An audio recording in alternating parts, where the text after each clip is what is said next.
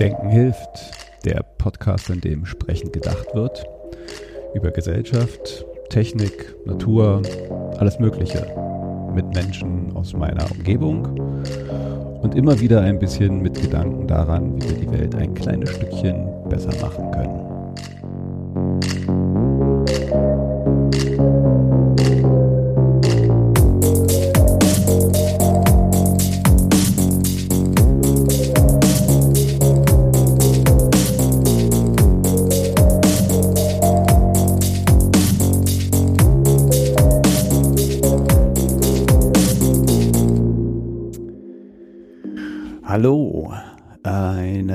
Folge nach langer, langer Pause. Ähm, ja, ich hoffe, dass ich bald wieder in einen regelmäßigen Rhythmus komme. Private und äh, ja, diverse Umstände haben leider diese Pause länger werden lassen, als ich es wollte.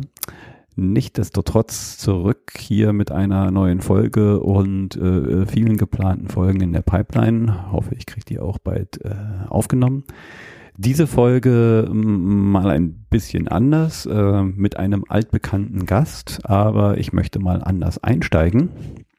Und zwar geht es in dieser Folge um die USA.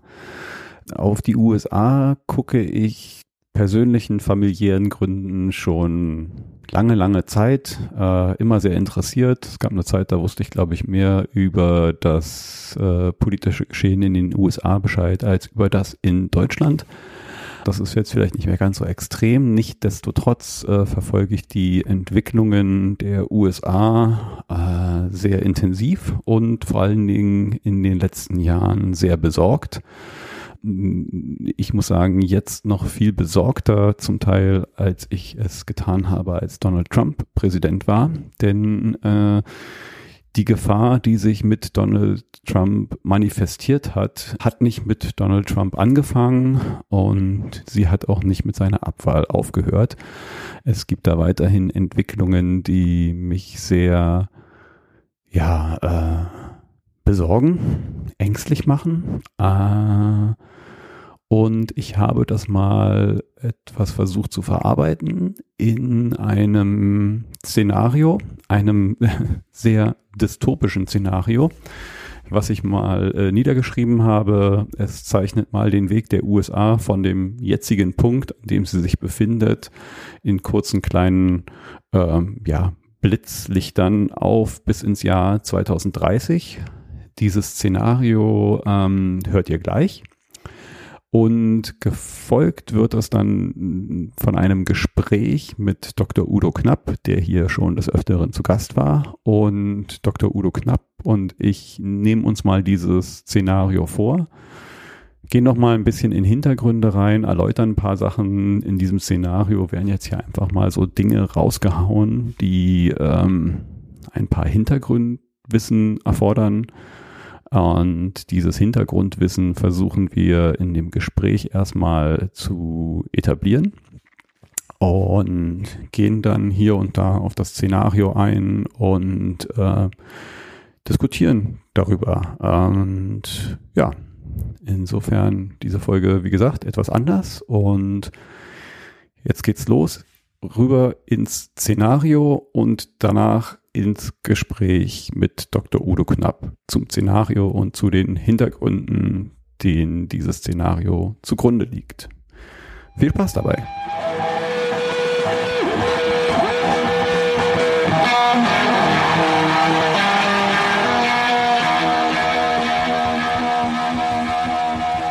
Szenario Bürgerkrieg Light. Entwicklung bis 2030. Das Jahr 2022. Nachdem Roe vs. Wade gefallen ist, führen immer mehr Bundesstaaten ein Abtreibungsverbot ein. September 2022. Donald Trump kündigt seine Kandidatur für die Präsidentschaftswahlen im Jahr 2024 an. Dies erfolgt kurz bevor der Attorney General Merrick Garland eine Anklage gegen den Präsidenten verkündet. Die Ankündigung seiner Kandidatur folgt eine gut synchronisierte Kampagne, die alle Klagen gegen ihn als Unrecht definieren. November 2022. Bei den Midterms erfahren die Demokraten empfindliche Verluste. Die Republikaner halten die Mehrheiten im Senat und Kongress. Frühjahr 2023. Der Supreme Court entscheidet in Moore versus Harper, dass Bundesstaaten selber die Regeln für Wahlen festlegen können. Kurz darauf verabschieden republikanische Staaten Gesetze, die den Gewinn eines demokratischen Präsidentschaftskandidaten in ihrem Bundesstaat quasi unmöglich machen. Das Wahlrecht für Schwarze wird in ganz besonderer Weise stärker eingeschränkt. Sommer 2023. Im Zuge der Begründung von Roe vs. Wade nimmt der Supreme Court auch Klagen gegen die Legalität von Verhütungsmitteln, Gay und Interracial Marriage an und einige Bundesstaaten arbeiten an Trigger Laws für die Entscheidung der Fälle durch den Supreme Court. Herbst 2023. Der Supreme Court entscheidet in einem ihm vorgelegten Fall, dass die Trennung von Kirche und Staat nicht von den Gründungsvätern intendiert war Kurz darauf verabschieden viele republikanische Staaten Gesetze, die eng an der Moral des Alten Testaments entlangläuft. In vielen der Staaten wird gar das Beten des Vaterunsers in den Schulen und vor Gerichtsverhandlungen verpflichtend. Wahlrechte werden an Religionszugehörigkeiten gebunden. Frühjahr 2024. Das Jahr ist vom Wahlkampf bestimmt. Die Spaltung ist über die letzten Jahre vorangeschritten. In den USA beginnt in vielen liberalen Gegenden ein Brain Drain von hochqualifizierten jungen Menschen nach Kanada, Australien und nach Europa. Kalifornien hat im Zuge des Rechtsruck und als Reaktion auf den massiven Brain Drain eine Abstimmung über die Abspaltung von den USA anberaumt. Diese soll zeitgleich mit den Präsidentschaftswahlen stattfinden. Sommer 2024. Pete Buttigieg wird der Präsidentschaftskandidat der Demokratischen Partei. Der Wahlkampf wird einer der schmutzigsten und aufgeheiztesten, die die USA je gesehen hat. Im Zuge weiterer Mass-Shootings, rassistischen Polizeimorden an Schwarzen und der immer radikaleren Diskriminierungen im Nachgang der letzten Supreme Court Entscheidungen kommt es in immer mehr Städten der USA zu gewalttätigen Auseinandersetzungen, die sich in manchen Städten über Wochen hinziehen. September 2024. Donald Trump gewinnt die Wahl. In Swing States, die im Zuge der Entscheidung von Moore vs. Harper Entscheidungen neue Wahlgesetze eingeführt haben, werden die Gewinne für die Demokraten in vielen Wahlbezirken als nicht rechtens erklärt und somit das Gewicht zugunsten der Republikaner verschoben. September, Oktober 2024 Kurze Zeit nach der Wahl und mit Bekanntwerden der Umstände, wie viele Ergebnisse zustande gekommen sind, starten riesige Demonstrationen in liberalen Hochburgen und in Bezirken, die mit mehrheitlich durch die neuen Wahlgesetze diskriminiert werden. Gerade auch in Kalifornien explodiert die Stimmung. Mit auf dem Wahlzettel stand hier der Antrag zur Trennung Kaliforniens von den USA. Dieser wurde mit knapper Mehrheit angenommen der schon lang schwelende Diskurs, ob diese Entscheidung überhaupt rechtens und möglich ist, wird im Zuge des Wahlausgangs an den Supreme Court überwiesen. Januar 2025. Zur Amtseinführung Donald Trumps kommt es in Washington DC und in vielen weiteren Städten der USA zu massiven Demonstrationen gegen Donald Trump. Dies hat sich seit Monaten angekündigt und in den sozialen Medien wurde die Stimmung von beiden Seiten angestachelt gerade von Seiten rechter radikaler Gruppen wie der Pride Boys, Boogaloo Boys, Wolverine Watchmen, Three Percenters Movement und dergleichen wird angekündigt, dass sie die Ehre ihres Präsidenten und seine Amtseinführung verteidigen werden. Viele Mitglieder der Gruppen haben sich am Tag der Amtseinführung koordiniert und bewaffnet unter die Demonstrierenden gemischt und begleiten die Demonstration mit Gegendemonstrationen. Als es an einer Stelle zu einem Gerangel kommt, eröffnen Mitglieder der Wolverine Watchmen das Feuer auf Demonstranten. Diese Schießerei artet zu einem großen Feuergefechts aus, als weitere rechte Demonstranten ebenfalls das Feuer eröffnen und kurz darauf ein Feuergefecht mit der Polizei und später der Nationalgarde beginnt. Die offizielle Amtseinführungsfeier muss aufgrund, muss aufgrund dessen unterbrochen werden und alle Gäste in Sicherheit gebracht werden. In den Folgewochen versucht Donald Trump, den Ausnahmezustand über das Land zu verhängen und gegen jegliche Gruppen vorzugehen, die gegen ihn sind. Er versucht dabei, das Militär und alle Sicherheitsorgane einzusetzen. Gerade im Militär wird dazu heftiger Widerstand laut und hochrangige Militärs stellen sich gegen Donald Trump. Nach Abflauen einiger Unruhen fängt Donald Trump an, den Militärapparat umzugestalten und versucht vor allem kritische Militärs loszuwerden. Sommer 2025. In den USA ist der heißeste, ist dieser der heißeste seit Aufzeichnung. An der Westküste der USA bildet sich eine über fünf Wochen anhaltende Webbulb mit Temperaturen um über 50 Grad. In deren Zuge sterben knapp 200.000 Menschen direkt oder indirekt an der Hitze, denn Nebenfolgen dieser Hitze sind auch vielfältige tagelange Stromausfälle, die durch das kaputte Stromnetz der USA günstigt werden. Ohne die Klimaanlagen werden diese Städte zu Todesfallen. Es wird ein nationaler Notstand ausgerufen. Dem Drängen, einen Klimanotstand auszurufen und mehr in Klimaschutz zu investieren, verweigert sich Trump und die republikanische Regierung jedoch. Die schon die ganze Zeit laufende Kampagnen und Bestrebungen, das Ergebnis der Volksabstimmung in Kalifornien umzusetzen, wird immer lauter und findet immer mehr prominente Verfechter. Diese reichen nicht nur über Medienpersönlichkeiten, sondern in weite politische und Wirtschaftskreise hinein, sowie des Militärs in Kalifornien. In den Bundesstaaten Washington und Oregon werden ebenfalls Referenten vorbereitet. Herbst 2025. Der Supreme Court verkündet das Urteil, dass eine Abspaltung von Kalifornien per Referendum nicht möglich ist. Kalifornien beginnt daraufhin, alle ihm zur Verfügung stehenden föderalen Rechte auszunutzen und sich von den immer religiöseren und rechteren Gesetzen, die aus Washington kommen und in anderen Staaten herrschen, abzusetzen. Daraufhin entwickelt sich eine Art Völkerwanderung, während liberale Eliten die sich noch nicht nach Kanada, Europa oder Australien abgesetzt haben, nach Kalifornien ziehen, wandern rechte und religiöse Menschen immer mehr aus Kalifornien aus. Es gruppierten sich gerade in den republikanischen Staaten rechten Milizen, Milizen, die angefeuert werden dadurch, dass im Falle einer tatsächlichen Abspaltung von Kalifornien und anderer Staaten diese zurückerobert und von den woke kommunistischen Antifa gereinigt werden müssen das Jahr 2026. Das ganze Jahr ist geprägt durch weitere Unruhen, die immer wieder auch Todesopfer durch Schusswaffen fordern, die meist von den rechten Gruppen eingesetzt werden. Aber auch in den liberalen Hochburgen beginnen sich einzelne Gruppen zu radikalisieren und zu bewaffnen. Das Jahr ist weiterhin geprägt durch diverse Naturkatastrophen, die in unterschiedlichen Gebieten das Jahr über immer wieder zu Ausnahmezuständen führen. Flutkatastrophen in New York, Louisiana und Florida, Extremwinter in Texas, gefolgt von weiteren Dürren, Hitzesommer und nicht aufhörenden Waldbränden im ganzen Land. Die Regierung von Donald Trump verabschiedet sich Stück für Stück aus internationalen Institutionen und Verträgen.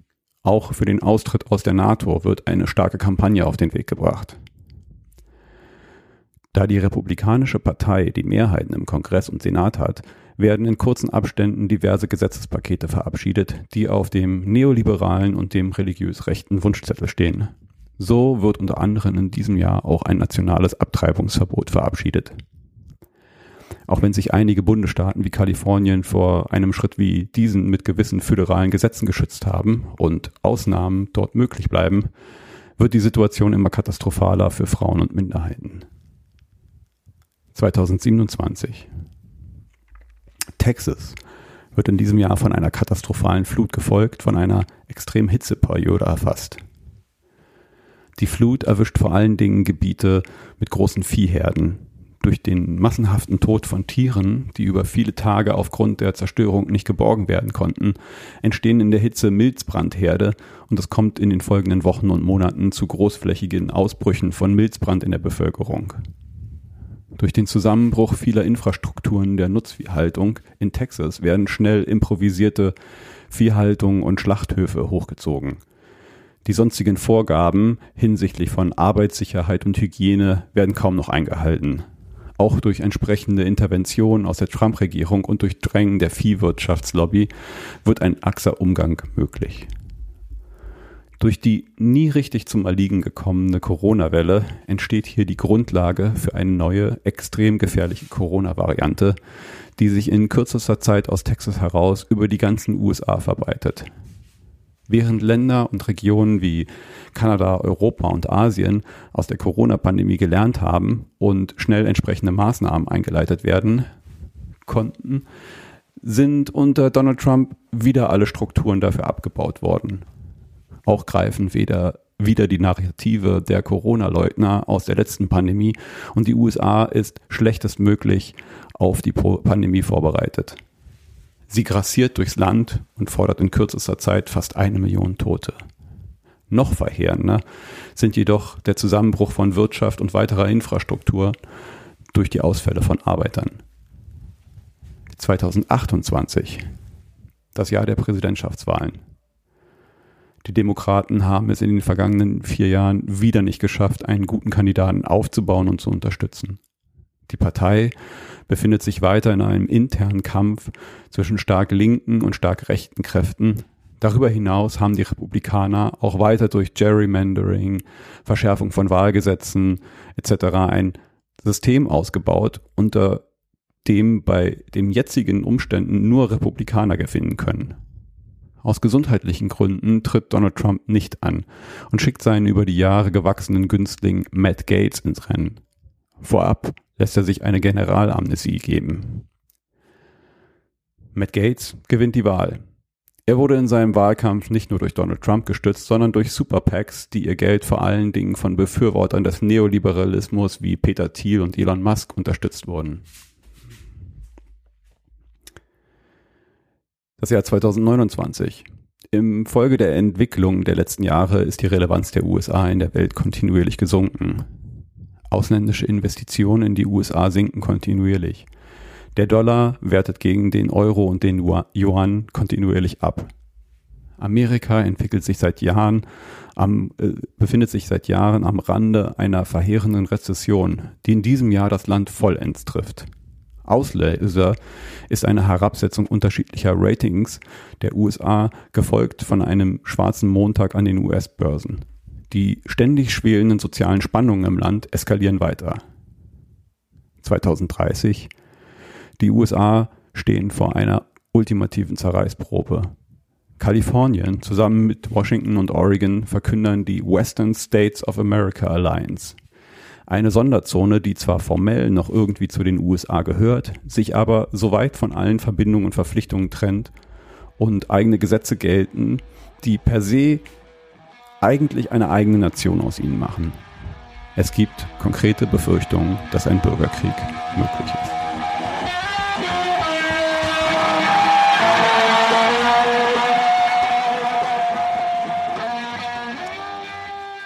Willkommen bei Denken hilft. Eine neue Folge nach längerer Pause. Ähm, heute wieder mit Dr. Udo Knapp. Und ähm, vorangestellt gab es ja schon ein düsteres Szenario, äh, wie sich die USA entwickeln könnten. Ähm, darüber wollen wir heute mal reden und das mal ein bisschen auseinandernehmen, vielleicht auch mal ein paar positivere Seiten äh, entdecken, aber vor allen Dingen, glaube ich, erstmal nochmal so ein bisschen Begriffsklärung oder vielleicht mal so ein bisschen Einordnung oder Erläuterung, wie das in den USA ist. Äh, ich habe da ja einfach mal so ein paar Sachen einfach mal so runtergerattert, die vielleicht so ein paar Vorkenntnisse bedürfen. Ähm, insofern erstmal willkommen, Herr Knapp. Einen schönen guten Tag.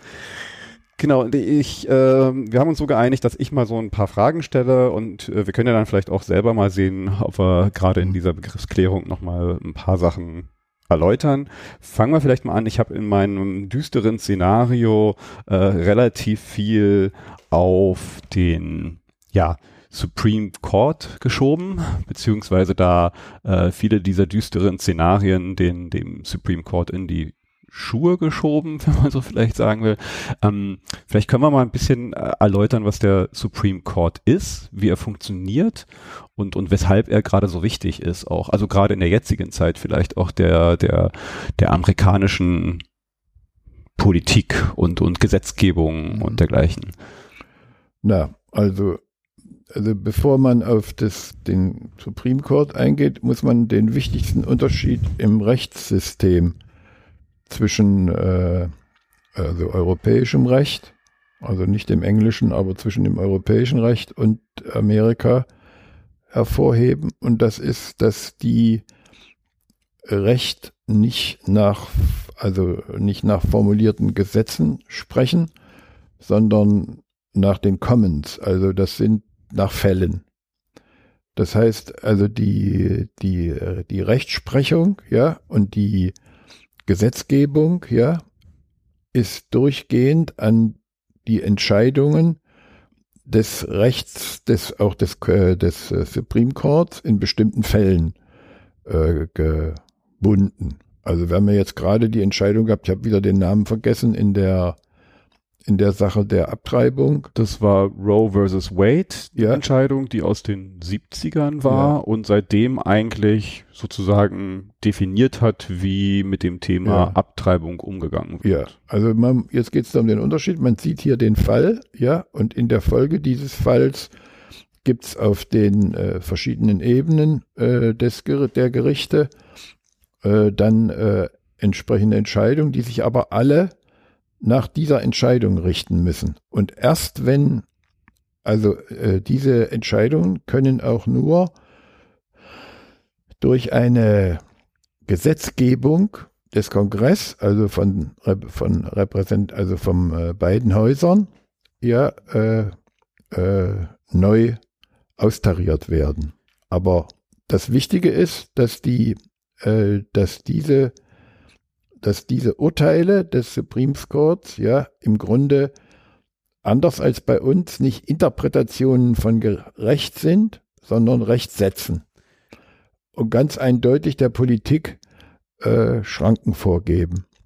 Ja, aber das, es gibt schon später dann Gesetzgebungen, die gelten. Also das klang ja, jetzt so, als, als ob es keine nein, Gesetze nein, gibt. Die, ah. Ja, ja, also das ist nicht so, dass die der Gericht, also das Supreme Court sowas wie eine oberste politische Instanz ist, sondern er interpretiert Gesetze anhand von Fällen. Und eigentlich meistens immer zurückgreifend auf, was steht eigentlich in der Verfassung, oder? Ja, das ist also. der Hintergrund, was steht in der Verfassung, ja.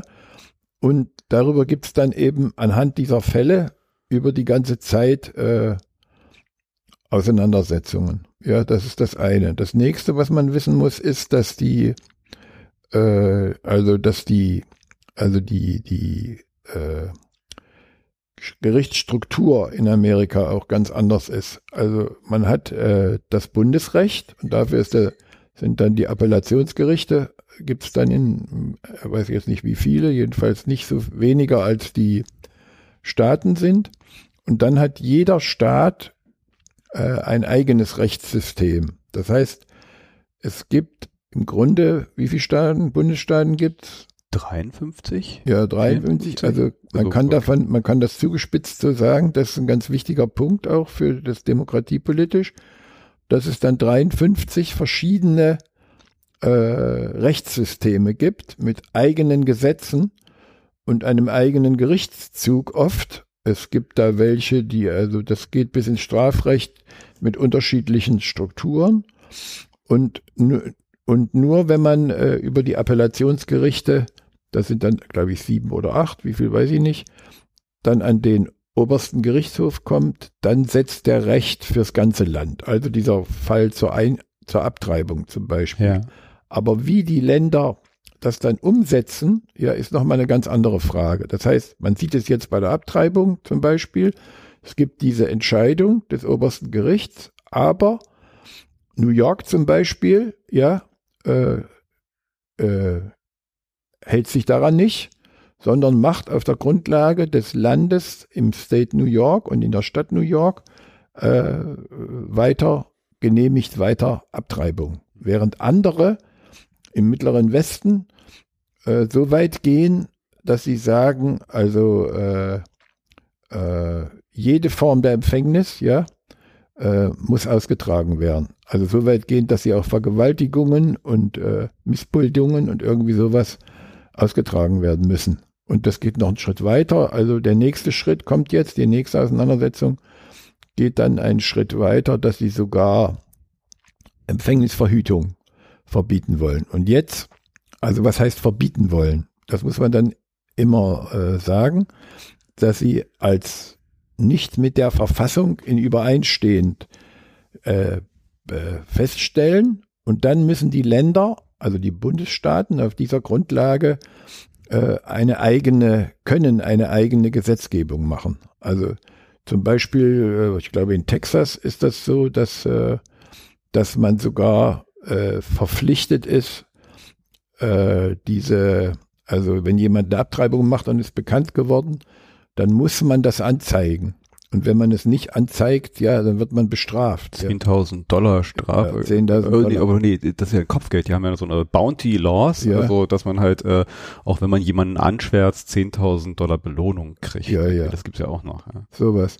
Also nur um die Rechtsstruktur zu begreifen, ja. Also das ist, äh, äh die, die entscheiden äh, nach der ursprünglichen Verfassung, wie diese Verfassung in den Gerichtsentscheidungen bis hin zum Supreme Court in den ganzen Jahren äh, gemacht worden ist und äh, auch die Gesetze werden immer daran gemessen, ja, ob sie mit dieser Verfassung übereinstimmen. So und dieses Rechtssystem führt eben zu einer, äh, wie soll ich sagen, politisch, nicht wie soll ich sagen, führt politisch zu einer sehr offenen, widersprüchlichen superdemokratischen, könnte man sagen, superdemokratischen äh, Situation, äh, die dann da, die reicht dann von äh, Kalifornien, New York auf der anderen Seite und der ganze, ganze Ostküste, bis nicht ganz in den Süden, aber jedenfalls da, wo der liberale Osten wohnt, äh, Westosten wohnt, ja. Und auch an, an der Westküste selber in den Staaten ist das liberal, aber dazwischen ist finster des, finsterstes äh, Mittelalter. Dann würde ich da vielleicht nochmal ein, also A, ich habe nochmal nachgeguckt, ich muss mich korrigieren, es sind nur 50 Bundesstaaten. Ja, ja, gut, also nicht, dass wir das später nochmal korrigieren müssen. Und dann, spannender Punkt, da vielleicht nochmal eingehakt jetzt, ähm, die Wichtigkeit der Gerichte haben Sie ja gerade herausgehoben. Mhm. Was spannend ist und dann vielleicht nochmal auch den anderen Punkt der, des Parteiensystems. Die USA als so ein Zwei-Parteien-System, also schon mal prädestiniert, finde ich so ein bisschen für Bipolarität. Also bipolar, wobei es, also es gibt mehr Parteien, aber eigentlich äh, sind nur zwei relevant, mhm. äh, was halt zu, zu dieser extremen Polarisierung gerade in letzter Zeit geführt hat, mit so einem gewissen hat an vielen Stellen ja auch immer wieder, dass halt irgendwie nicht so richtig entschieden werden kann, weil äh, entweder das eine Haus von der einen Partei, das andere aber von den anderen oder halt da irgendwo immer so eine Situation war, dass eigentlich dein ähm, Kongress, Senat, müssen wir vielleicht gleich nochmal, vielleicht können Sie das nochmal auflösen, mhm. wofür der jetzt Kongress und wofür der Senat und wie sich die zusammensetzen. Auf jeden Fall gab es da immer wieder eigentlich Pattsituationen, äh, wo dann da nix richtig an Gesetzgebung durchgekommen ist. Mhm und dann halt auch immer mehr, weil es schon in diesem System so drin ist, in Hand der Gerichte lag. Was ich da spannend finde, ähm, dass die Republikanische Partei oder grundsätzlich auch eine sehr religiöse Rechte äh, der, der USA sich aufgemacht hat, gerade äh, diesen Punkt anzugehen, die Gerichte in ihre Hand zu bringen. Also die Besetzung von Richterpositionen war jetzt ein über lange Zeit strategisch verfolgtes Ziel von Republikanern und rechten Kräften da eigentlich ihnen genehme Richter zu platzieren.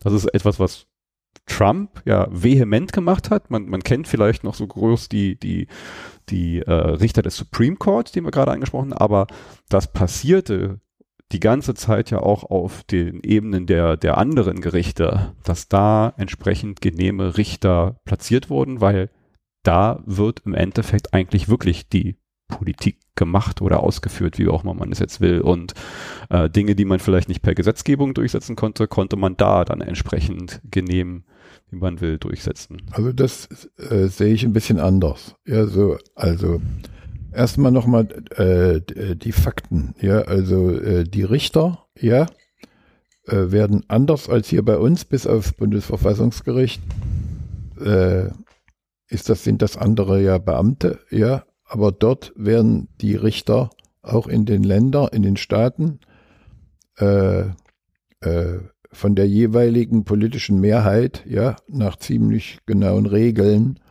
äh, besetzt. Nur die unteren Gerichte ist das ein bisschen anders. So. Und äh, dieses, äh, dieses, dieses, diese, und dann ist es so, dass die an den mittleren und oberen Gerichten, die werden lebenslang berufen. Ja. So. Und dieser Punkt, den Punkt zu bewerten, äh, ist eigentlich ein, ein, also der amerikanischen Philo Demokratiephilosophie, der Checks and Balances, ja, äh, ein, ein, ein Wiederanker oder ein Anker dafür, dass die Politik ja nicht, äh, nicht direkt ja äh, die Gerichte bestimmen kann. Weil ein lebenslanges äh, Richteramt ja gibt natürlich auch sehr viel Freiheiten und äh, garantiert eine Form von äh, Reflexion, ja, die sich, das ist auch die Absicht dabei, über den aktuellen Politikkrieg äh, hinaushebt. Und das hat auch äh, so rum und so rum über die ganze Geschichte der amerikanischen Demokratie nicht geschadet, sondern hat sie gestärkt und stärkt sie bis, stärkt sie bis heute. Natürlich. Ist das wirklich noch so? Na, Moment, äh, jetzt ist natürlich so, dass die, äh, dass die politische Besetzung von Ämtern, ja, also äh, sagen wir mal so, die Phase zwischendurch der liberalen Richter, die letzte ist ja jetzt gestorben, jetzt hat er keine Mehrheit, mhm. aber das Recht des Präsidenten, äh, das Gericht dann entsprechend zu besetzen, ja, äh, ist natürlich auch, äh, äh, da muss man schon sehen, ist natürlich auch der Versuch, das ist dann die andere Seite, ist der Versuch, der eigenen politischen Philosophie und der Partei, aber meistens auch des Präsidenten, eine dauerhafte Struktur in der Republik zu geben, also in ganz Amerika zu geben. Und das ist erstmal strukturell betrachtet nicht negativ, weil es, weil es äh, die, die Gesellschaft ein Stück weit raushält aus dem aktuellen politischen Streit. Auf der anderen Seite, das sieht man ja jetzt gerade, natürlich die, die, äh, die Sicht der jetzigen politischen Mehrheit äh, massiv, äh, massiv äh, verfestigt oder zementiert. Ja, so. Und dann ist das jetzt, wenn man jetzt hinguckt auf den Supreme Court mit dieser Mehrheit 7 zu 3 oder nee, 6 zu 3 ist das immer, 9 sind es, ja, im Augenblick ja. sind es 6 zu 3, sind es, äh, die Mehrheiten gab es auch schon andersrum, aber jetzt gibt es sie eben so rum, ja. Und dann äh, muss man äh, damit leben. Also das ist so wie eine, wie ein, ein Ausrufezeichen an die Amerikaner. Wenn ihr diesen Kurs brechen wollt, ja, dann müsst ihr die politischen Mehrheiten verändern. Also es ist sowas wie ein Zwang, ja, äh, sich auf den Weg zu machen und dafür zu sorgen, dass dann Präsident kommt, der in, nun kann das allerdings lange dauern. Ja, es gibt dann, es gibt dann immer solche Überlegungen, wie bei den Demokraten im Augenblick zum Beispiel, dass man sagt, den Court erweitern. Wir erweitern den Court, damit wir wenigstens Parität wiederherstellen, ja, sowas. Aber das wäre dann eine, das wäre, glaube ich, äh, mit der Verfassung nur sehr schwer zu machen. Ich glaube, nö, die Verfassung gibt das, glaube ich, her. Also meines Wissens zumindest ja. ist eine Erweiterung weniger problematisch. Mhm. Es traut sich da halt nur keiner, oder es macht halt keiner, weil das halt so ein Hin und Her wäre. Erweiterst du, dann kommen die nächsten, wird's weiter erweitert und irgendwann hat man da halt so wie Wird so. das Gericht entwertet. Genau, ja. also das ist ja eh eine Frage, inwiefern ist ja. dieses Gericht nicht eh dabei, sich jetzt zu entwerten. Mhm. Also die Stimmen vernehme ich, ich laut, dass halt äh, durch die letzten Entscheidungen und auch das, was sich das Gericht jetzt noch so weiter vornimmt, mhm.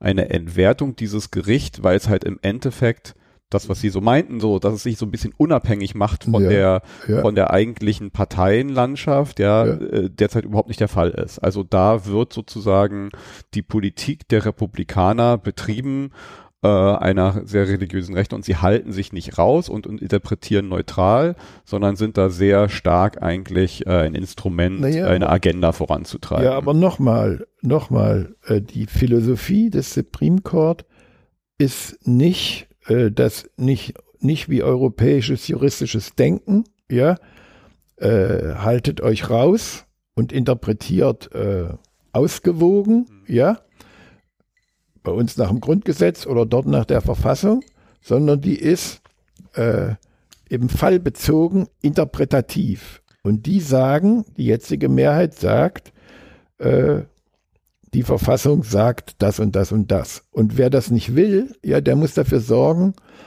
dass sich die Besetzung dieses Gerichtes beziehungsweise die Politik draußen im Land so ändert, ja, dass äh, auch diese Richter wissen, dass sie nicht gegen das ganze Volk, ja, und die regierenden Mehrheiten Entscheidungen treffen können. Und das ist ein, da kann man natürlich verallgemeinert sagen, diese, diese oberste Ebene der Justiz ist schon eine sehr politisierte Justiz, ja. ja aber dennoch sorgt sie dafür, dass ein, dass diese Checks and Balances in der Gesellschaft äh, äh, funktionieren. Und man muss äh, die Demokratie, ja, also mit Politik verändern. Jetzt kann man noch mal sagen, man muss sich das ja nur noch mal an Republikanern und Demokraten klar machen, ja. Äh, die haben ja im Lauf ihrer Geschichte äh, äh, ihre Rollen gewechselt, ja. Am, ja. am Anfang waren die Republikaner die äh, Linken, in Anführungszeichen, ja, und die Demokraten waren die Schlimmen, ja. Und das hat sich im Lauf der Jahrhunderte umgedreht, ja. Aber es hat sehr lange gedauert, bis sich das umgedreht hat. Vielleicht da noch mal so ein paar Sachen herausstellen, die vielleicht nicht für alle, die sich so tief mit mhm. der amerikanischen Politik beschäftigen, mhm. relevant sind zu wissen.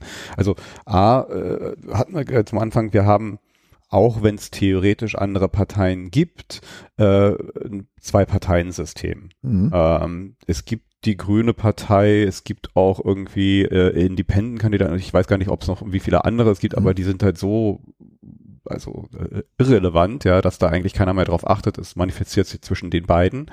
Ähm, mit einer interessanten Sache, finde ich, muss man wissen, dass halt dadurch, dass halt sie so groß sind, bilden gerade, glaube ich, in der Demokratischen Partei, jetzt sieht man das, dass halt da eine riesengroße Bandbreite eigentlich auch an Meinungen herrscht. Mhm. Also das ist so ungefähr, als ob man von der, von der FDP, also eigentlich so das gesamte deutsche Politikspektrum bis auf die AfD in eine Partei packen würde. Ähm, dann hat man so ungefähr die Demokratische Partei. Dann kann man sich also ungefähr vorstellen, wie, wie einfach das da vielleicht auch ist, äh, dass die sich auf eine richtige Sache einigen können und, und eine, eine Richtung laufen. Also die, die, äh, der Zwist, der da halt in dieser Partei herrscht, ist, glaube ich, auch immens. Äh, wohingegen zumindestens in einer Wahrnehmung da die Republikaner sehr viel äh, weniger zumindest nach außen dessen haben, sondern sich stärker halt auch auf eine Linie einschießen und die dann halt als Partei einigermaßen äh, äh, gemeinsam tragen und fahren. Die ist in letzter Zeit so gefühlt sehr stark in Richtung dieses Trumpismus äh, gegangen. Ähm, spannend ist vielleicht nochmal das Wahlsystem. Wie wird eigentlich gewählt? Ähm, in den USA, gerade bei den Präsidentschaftswahlen, gibt's ja auch nicht das, was wir eigentlich so denken, es werden am Anzahl die, die Anzahl der Stimmen ausgezählt und dann prozentual geguckt, wie viel sind's denn, ähm, sondern das wird dann pro Staat ausgezählt, wie viel, genau, wie viele Stimmen gibt's mhm. da, dann hat dieser Staat, ist dann rot oder blau, demokratisch oder republikanisch und kriegt dann, ich glaube dann aber auch, jeder Staat hat noch eine gewisse Anzahl von Wahlmännern, oder? Die ist, die ist ja, unterschiedlich. Die müssen, äh, also die, die alle Wahlmänner, also der Witz ist, dass, äh, also jetzt sage ich das mal vorneweg, hinterher will ich noch was zu den Parteien sagen.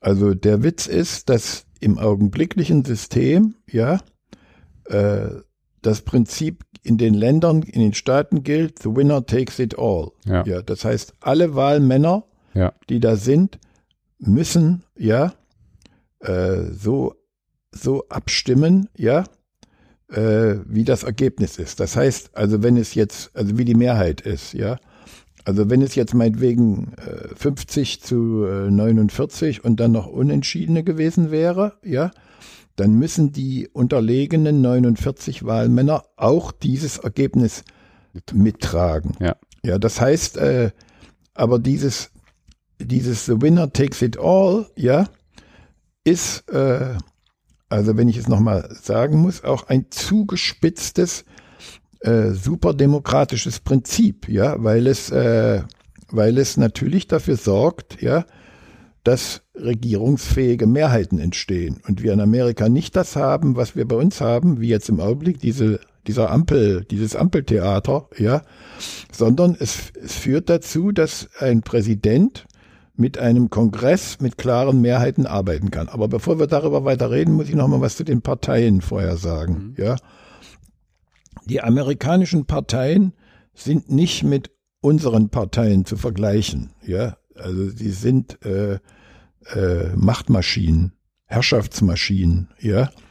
Und sie sind, äh, also das, äh, das ganze amerikanische demokratische System ist ein meritokratisches äh, Modell äh, der Demokratie, ja. Die Parteien, beide, ja, sind in der Hand von äh, unterschiedlichen, äh, also unterschiedlich denkenden, handelnden und lebenden Eliten aber sie sind Instrumente der Eliten. Mhm. Äh, und, es, und es gibt das, was wir bei uns immer so hier haben, also diese, sagen wir mal, sozialdemokratische sind dann die Arbeiter und dieses alles ist alles Quark, ja. Äh, sondern da gilt, äh, diese Parteien leben vom Geld äh, dieser Eliten und sie leben von ihrer Verbindungen in die Gesellschaft, ja. Und äh, von diesen Apparaten ja, werden sie hergestellt. Das ist Technik, das ist Herrschaftstechnik. Ja. Aber ich würde das nicht also immer jetzt nur gleich als negativ verurteilen, sondern es ist ein Hinweis darauf, dass es in einer Demokratie, ja, äh, äh, in einer Demokratie äh, äh, möglich sein muss, dass sich Herrschafts, also dass sich das die Herrschaft des Rechts und die Herrschaft der mehrheitsfähigen Politik auch in Herrschaft übersetzen kann. Und das ist in Amerika so. Dass das äh, dazu führen kann, ja, äh, dass da gibt's ja heute schon einen Fachbegriff dafür, dass das auch zu illiberalen Formen von äh, Demokratie führt, ist nicht auszuschließen. Und das ist ein strukturelles äh, Problem, ja, dass man durch äh, durch gesetzliche Regeln, ja, äh, jedenfalls in Amerika, nicht ausschließen kann. Und das ist das, also die Demokratie in Amerika ist anders als bei uns von Anfang an immer auf Messerschneide genäht gewesen, ja, immer. Also man muss ja sich nur daran erinnern, dass es einen Bürgerkrieg gebraucht hat, um die Sklaverei abzuschaffen, ja. ja? Und an dem Beispiel kann man das ganz gut beschreiben.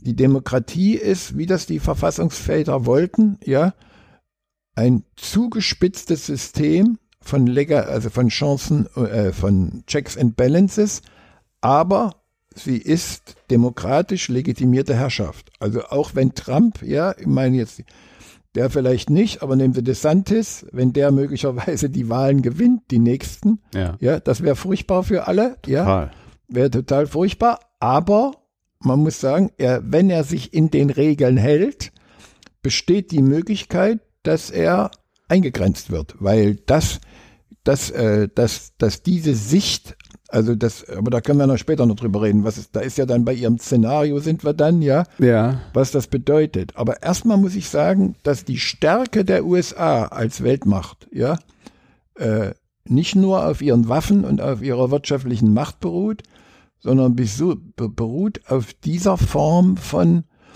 äh, von zugespitzter äh, Demokratie. Die kann so rum und so rum ausgehen, aber das ist gerade ihr Merkmal. Bei Putin und bei den Chinesen weiß man immer, was die machen werden, ja. Aber Amerika kann reagieren auf veränderte Situationen und kann auch einen Trump wegjagen, wenn sie es denn wollen. Aber da müssen wir dann noch tiefer reden, was in der amerikanischen Gesellschaft gerade los ist. Also ob sie überhaupt äh, stark genug ist oder äh, stark genug ist, um diese Spaltung, die im Augenblick da äh, offensichtlich ist, in eine, in eine demokratisch strukturierte Weiterentwicklung äh, zu übersetzen. Das ist offen, ja, ob das gelingt. Aber das ist dann schon eine neue Frage. Genau, aber das kann ja vielleicht so ein bisschen die Brücke sein hinsichtlich äh, äh, dem Szenario, was ich da gezeichnet habe und wo da vielleicht die Probleme. Sie hatten ja auch gesagt, dass es, es besteht die Gefahr, dass da eine illiberale Demokratie mhm. entsteht. Also und das ist für mich gerade das, was stark passiert in diesem von Ihnen beschriebenen zugespitzten System, wurden auch von beiden Seiten, muss man genauso betreiben, äh, immer wieder da an Stellschrauben gedreht, um diese, naja, hinpendeln zu der eigenen Seite so für sich positiv äh, zu beeinflussen. Beispiel Gerrymandering, also wo, wo, Wahlbezirke ja, so geschnitten ja, werden, dass sie, ja, dass sie für einen passen. Also mhm. das ist auch eine Sache, die haben beide gemacht oder machen beide. Also da sind die Demokraten nicht besser als die Republikaner. Eben. Man kann vielleicht sagen, die Republikaner, glaube ich jetzt mal so eine Sache, haben an vielen dieser Stellen, die man, an denen man drehen kann, um, um Dinge sich zugunsten äh, wie Richter äh, Posten besetzen, äh, Wahlbezirke zuschneiden und, und, und, vielleicht geschickter agiert, um das mhm. jetzt zu ihren Gunsten zu drehen. Und ich glaube, und da liegt für mich so eine der großen Gefahren, dass da jetzt an diesen Stellschrauben so weit gedreht wird oder diese Punkte so überdreht werden, dass es dann vielleicht vereinfacht jetzt gesagt, ähm, kippen kann, dass das dieses von Ihnen beschriebene, wir können es nochmal drehen, nicht mehr möglich ist. Also jetzt, das ist jetzt, das ist extreme europäische äh, äh, Angst und Zweifel an der Kraft demokratischer Strukturen, die Scheiße, in die man sich selber ausgebrockt hat, auch wieder wegzuräumen. Also das, was Sie da formulieren. Ja, also ich, das ist nochmal. Es ist nicht auszuschließen, ja, dass äh, äh, so etwas passiert. Aber die amerikanische Gesellschaft und auch die amerikanische Demokratie ist ja auch äh, westlicher Kapitalismus. Ja, so. Und der Erfolg Amerikas besteht in seiner demokratischen Struktur als das Hoffnungsland für alle Unterdrückten der ganzen Erde, solange es sie gibt. Also die demokratische Verfassung, die Gründungsväter, der Mythos, ja, also die freiheitliche das, die Attraktivität ist nach wie vor hoch, sonst gäbe es nicht diese Tausenden, die dahin wollten, ja, sowas. Das ist das auf der einen Seite, aber auf der anderen Seite ist es äh, Monopolkapitalismus äh, der brutalsten Art, ja. Klar, ja. Aber da muss man einen weiteren Verfassungsgrundsatz äh, zur Kenntnis nehmen, der in Amerika extrem äh, interpretiert wird. Und das ist äh, dieser Zusammenhang, dass äh, ohne Eigentum äh, es keine Freiheit gibt. Das gibt es bei uns im Grundgesetz auch, ja, aber da ist es extrem zugespitzt, ja. Und diese, diese Freiheit, Milliarden zu machen, ja, äh, äh, kann man ja gut beobachten, was gerade bei der Digitalisierung passiert oder was in den Jahrhunderten, also im, ja. so lange im fossilen Kapitalismus gebührt hat. Diese extremen Freiheiten, ja, haben auch, haben natürlich, äh, was weiß ich, äh, Klimakatastrophe und das alles produziert, sowas, aber sie haben den, den Menschen ein Übermaß an Freiheit angeräumt, das natürlich auch Ungerechtigkeit auf der anderen Seite berührt. Denn wenn wenn es Leistungsfreiheit gibt, dann gibt es auch welche, die das nicht schaffen. Europa hat darauf mit dem Sozialstaat reagiert, gibt es in Amerika nicht. Entweder du, entweder du nicht in der Form, also entweder du wirst was oder du fliegst auf die Schnauze und kommst eben um, sowas. Aber diese extreme Form der Freiheit, ja, hat auch äh, Kräfte freigesetzt, ja, die heute, äh, muss man einfach sagen, äh, das einzige Rückgrat sind, was uns vor dem Macht, Weltmachtansprüchen äh, der russischen Nachkommunisten und der chinesischen Kommunisten schützt. Und das ist einfach, äh, das, also jetzt muss man nochmal das auch mit einbeziehen, ja. Und dann relativiert sich dieser Blick auf unsere Sicht des, Amer Anti des amerikanischen Dramas, was ich da abschied, was zweifellos ein amerikanisches Drama ist. Und dann müssten wir aber jetzt mal über dieses Drama reden, mhm. weil das dann ein, ein anderer Blick ist. Bis jetzt habe ich auf dieses Ding immer aus der, aus unserer Sicht und auf die Zukunft der Demokratie in der ganzen Welt geguckt, ja. Denn wenn die Amis mit ihrer Demokratie da nicht wären, ja, äh, ist irgendwem, irgendein Idiot der Meinung, dass äh, äh, die Bundesrepublik und Europa diese Rolle ersetzen könnten, no chance. Ja, es gibt es gibt gar keine Alternative als uns an der Seite dieser Amis, ja, so verrückt sie sind, äh, zu sehen. Und wenn man das jetzt genauer begreifen will, um das Drama, in dem wir uns bewegen sehen, dann muss man natürlich über die innere Struktur der amerikanischen Gesellschaft reden und muss sich gucken, muss man sich mit der These auseinandersetzen, die sie ja immer so ein bisschen insinuieren, also mittragen, also dass das äh, dem, dem, dem, dem früheren Bild von Amerika, was wir hatten, ja, ein bisschen über äh, entspricht, dass das sowieso äh, im, als dass sowieso die Schlimmen in der Welt seien, die äh, ihre Interessen brutal durchsetzen, wofür viel spricht. Das will ich jetzt mal sagen. Da müssten wir aber überreden, über die Außenpolitik reden. Aber das ist eine andere Frage. Ja, genau. Die will ich ja jetzt gar nicht. Wir, wir, wollten ja jetzt ja. darüber nicht reden, sowas. Aber jedenfalls ist dieses Bild von dem großen, bösen Amerika, ja, äh, wird durch diese Demokratiekritik, die da formuliert wird, äh, neu belebt.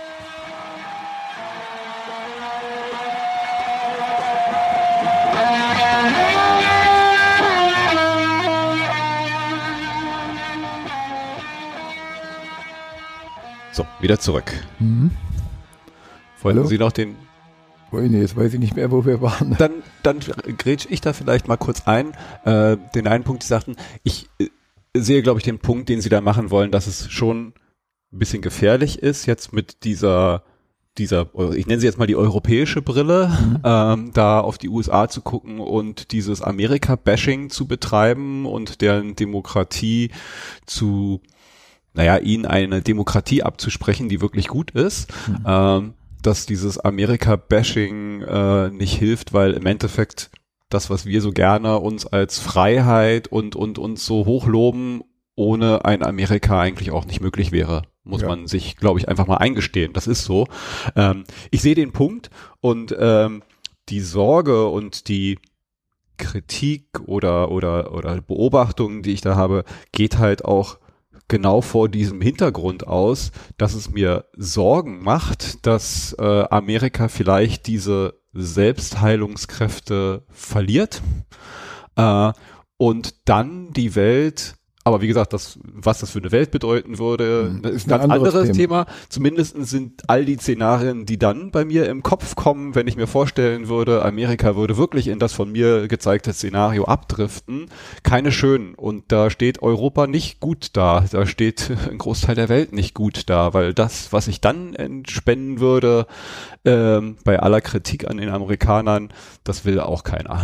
Und also, insofern verstehe ich die Kritik oder beziehungsweise den Punkt, den Sie da, glaube ich, machen, gerade machen wollten, mit man muss ein bisschen vorsichtig sein, wenn man halt so äh, auf die, Demokra mhm. die äh, amerikanische Demokratie eindrischt. Trotzdem mhm. würde ich ganz gerne da ja mal so ein bisschen dieses düstere Szenario gerne noch mal ein bisschen weiter auseinandernehmen, wo es vielleicht stimmt oder wo man da äh, was missachtet oder nicht mhm. auf dem Schirm hat, was eigentlich äh, vielleicht gerade passiert oder okay. da ist. Also ich fange da mal mit Amanda Gore an. Ja. ja. Mit ihrem Auftritt bei Bidens Amtseinführung, ja. Äh, eine 22-jährige, ja, Schwarze mit einem äh, solchen Gedicht, Up on the Hill, ja, sowas, äh, mit einer solchen empathischen äh, äh, Beschwörung ja, äh, der, der Menschenrechte und äh, der Gleichheit, der Menschengleichheit, ja, ist eigentlich auf der politischen Bühne in Europa gar nicht vorstellbar. Und das, das ist ein äh, wichtiger Hinweis auf die, die, äh, also auf, man könnte sagen, auf the hidden power, ja, of the American Society. Das will ich aber jetzt noch äh, vorher äh, will ich selber ein bisschen relativieren, ja, weil weil man natürlich auch die Tatsachen äh, zur Kenntnis nehmen muss, ja. Und die Tatsachen sind äh, die, dass äh, der, sagen wir mal so, dass der, äh, dass die, dass das, äh, dass sich die die Zusammensetzung der amerikanischen Gesellschaft demografisch, ja, in den äh, letzten Jahren äh, verändert hat. Und da gibt es eine, eine zentrale Entwicklung, ja, aus der diese Demokratie bestimmenden weißen äh, Meritokratie, ja, wird eine pluralistische Meritokratie, was äh, die Rassen betrifft. Sowas. Das geht so weit, dass aus Ethnien, der Rassen ist, ja, äh, ich, ich sag schwieriger Scheißwort. Entschuldige, dass ich das verwendet habe. Ja, aber der der der ethnischen Hintergründe. Ja, der der Herkünfte, sowas, ja so. Und äh, und das diese Veränderung ja bedeutet, dass die die weiße Mehrheit der Verfassungsväter, ja, die äh, also die Verfassungsväter selber, ja, die die Sklaverei ja nicht abgeschafft haben, im Gegenteil, nee. also auch nicht wollten, ja, dass das abgeschafft wird. Also was weiß ich, Livingston hatte selber welche, ja, sowas und hat es mit einer Sklavin getrieben, also irgendwie äh, so, aber äh, diese Mehrheit äh, äh, zerbricht. Einfach an der Zahl. Zumindest rein demografisch in der Zusammensetzung. Zerbricht. In der Zusammensetzung äh, zerbricht sie. So. Jetzt muss man natürlich gucken, dass die, dass die, die, die neuen Eliten, die jetzt da äh, entstehen, sind eben nicht mehr nur weiß, die sind schwarz und gelb und grün und blau oder was immer, ja.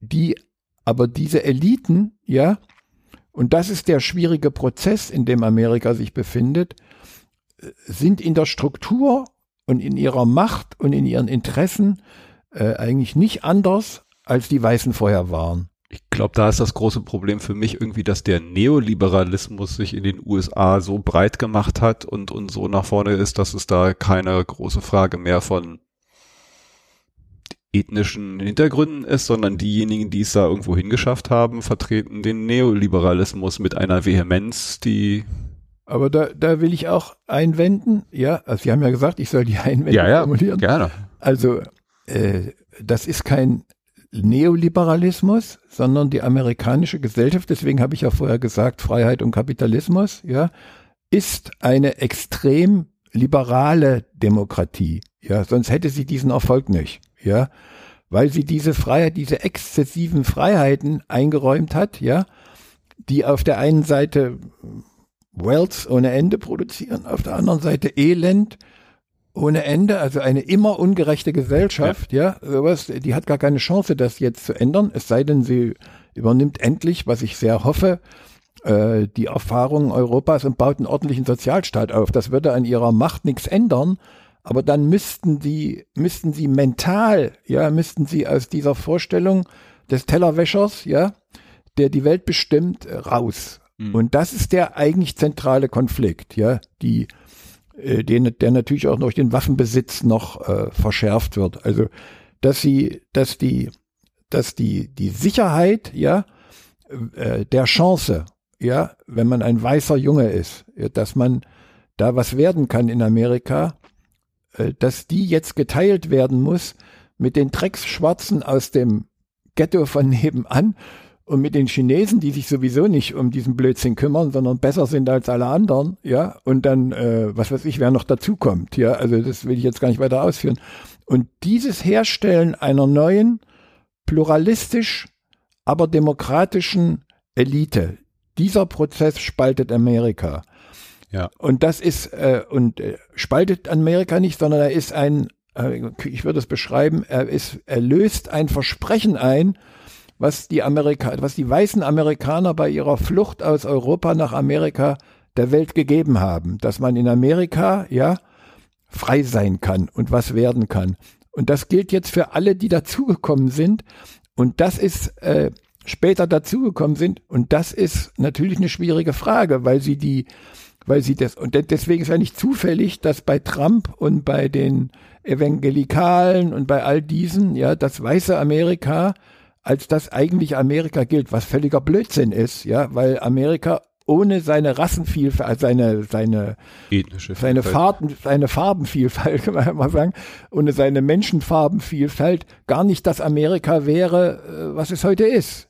Und diesen Konflikt, äh, den, äh, denn, der, und dann wird ja dieser Konflikt ja noch äh, verschärft, auch durch äh, äh, moderne äh, Techn also durch moderne Entwicklungen. Da kommt dann jetzt erstmal der, die Digitalisierung dazu, ja, die, also die Herrschaft der Algorithmen kommt als nächstes dazu, äh, die nächste industrielle Re Revolution, die vor der Tür stellt, steht, ja, äh, wo man sieht, wo man jetzt sehen kann, dass die völlig unregulierte Herrschaft der Digitalkonzerne, also von drei, Google, Amazon und äh, äh, also man, man redet eigentlich schon von mehr, also es ist, äh, man, man nennt sie jetzt Mama Microsoft, Amazon und Google. Äh, Alphabet ist es ja dann, Google, ja, und, Google. und Apple. Ja, die vier sind es, ja, so das, so und die sind völlig unregulierte Macht haben, wo man, wo dann ein Problem entsteht, ja, wo äh, die sind ja nicht weiß, äh, völliger Blödsinn, ja, sondern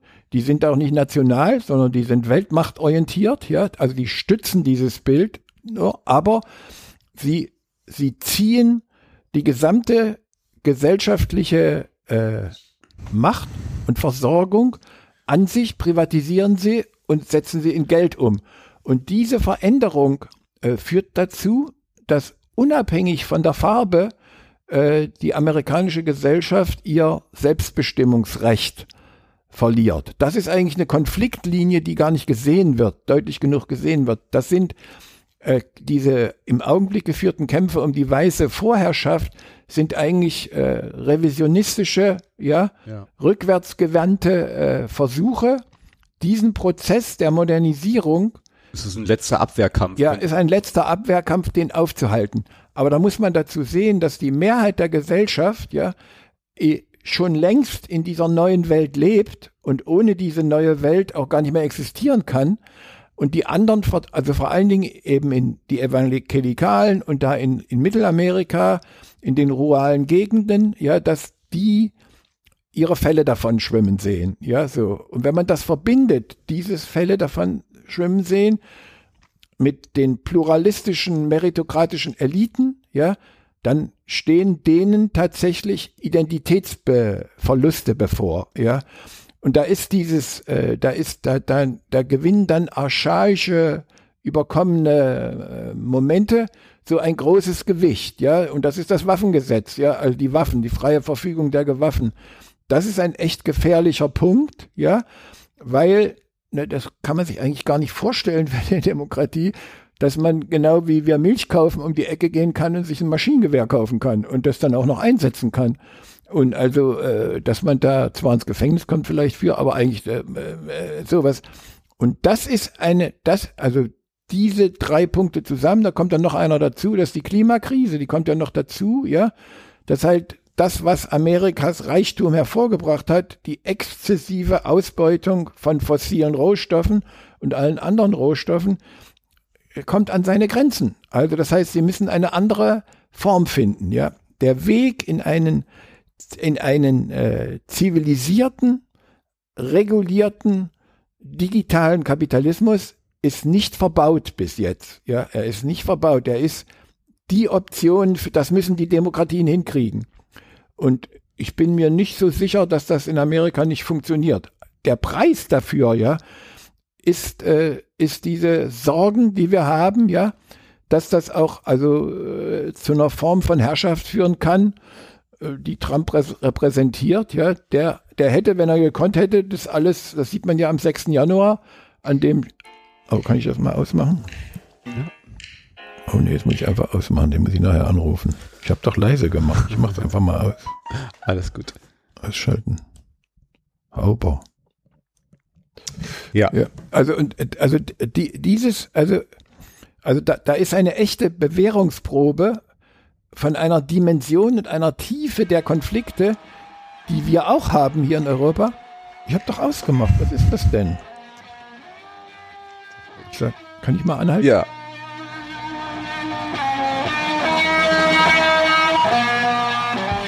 So, wieder zurück vom Telefonunterbrechung.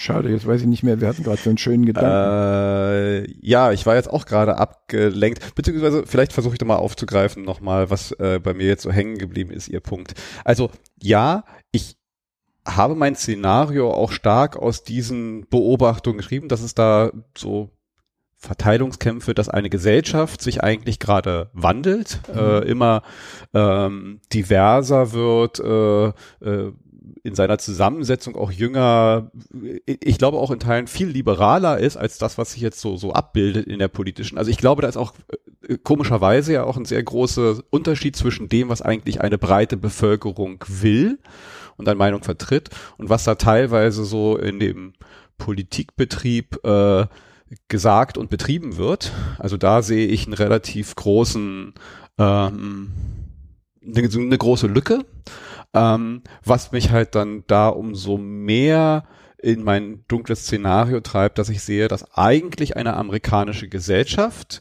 ähm, zwar schon in gewisser Weise gespalten ist, äh, aber entlang gespalten von diesen zuspitzenden, äh, äh, polarisierenden Themen teilweise, Waffen, Abtreibung, also da werden halt teilweise auch Themen kreiert und aufgebauscht und in eine, in eine Gesellschaft reingedrückt als diesen Kultur, hier gibt's so Cancel, äh, äh, dieses äh, Cancel Culture, Kulturkrieg und und da werden Dinge aufgebauscht, entlang sich den, derer sich diese Gesellschaft spaltet, wobei sie an vielen Stellen aber eigentlich an mal so das, was man vielleicht so an, an ähm, Fundament einer Gesellschaft doch, doch eigentlich oft genau das Gleiche wollen. Also sowas wie ein ähm, äh, was jetzt ein, ein, ein Sozialstaat. Ich glaube, da würde man halt in einer amerikanischen Gesellschaft, wenn man es mal wegnehmen äh, äh, würde, was da an äh, äh, Geschrei drumherum ist, ja, ja, wenn man mal diesen ganzen Bullshit da wegnimmt mhm. und sich mal die Fakten, dann würde wahrscheinlich ein Großteil der ganzen Gesellschaft sagen so, ja klar, natürlich wollen wir das, mhm. ja.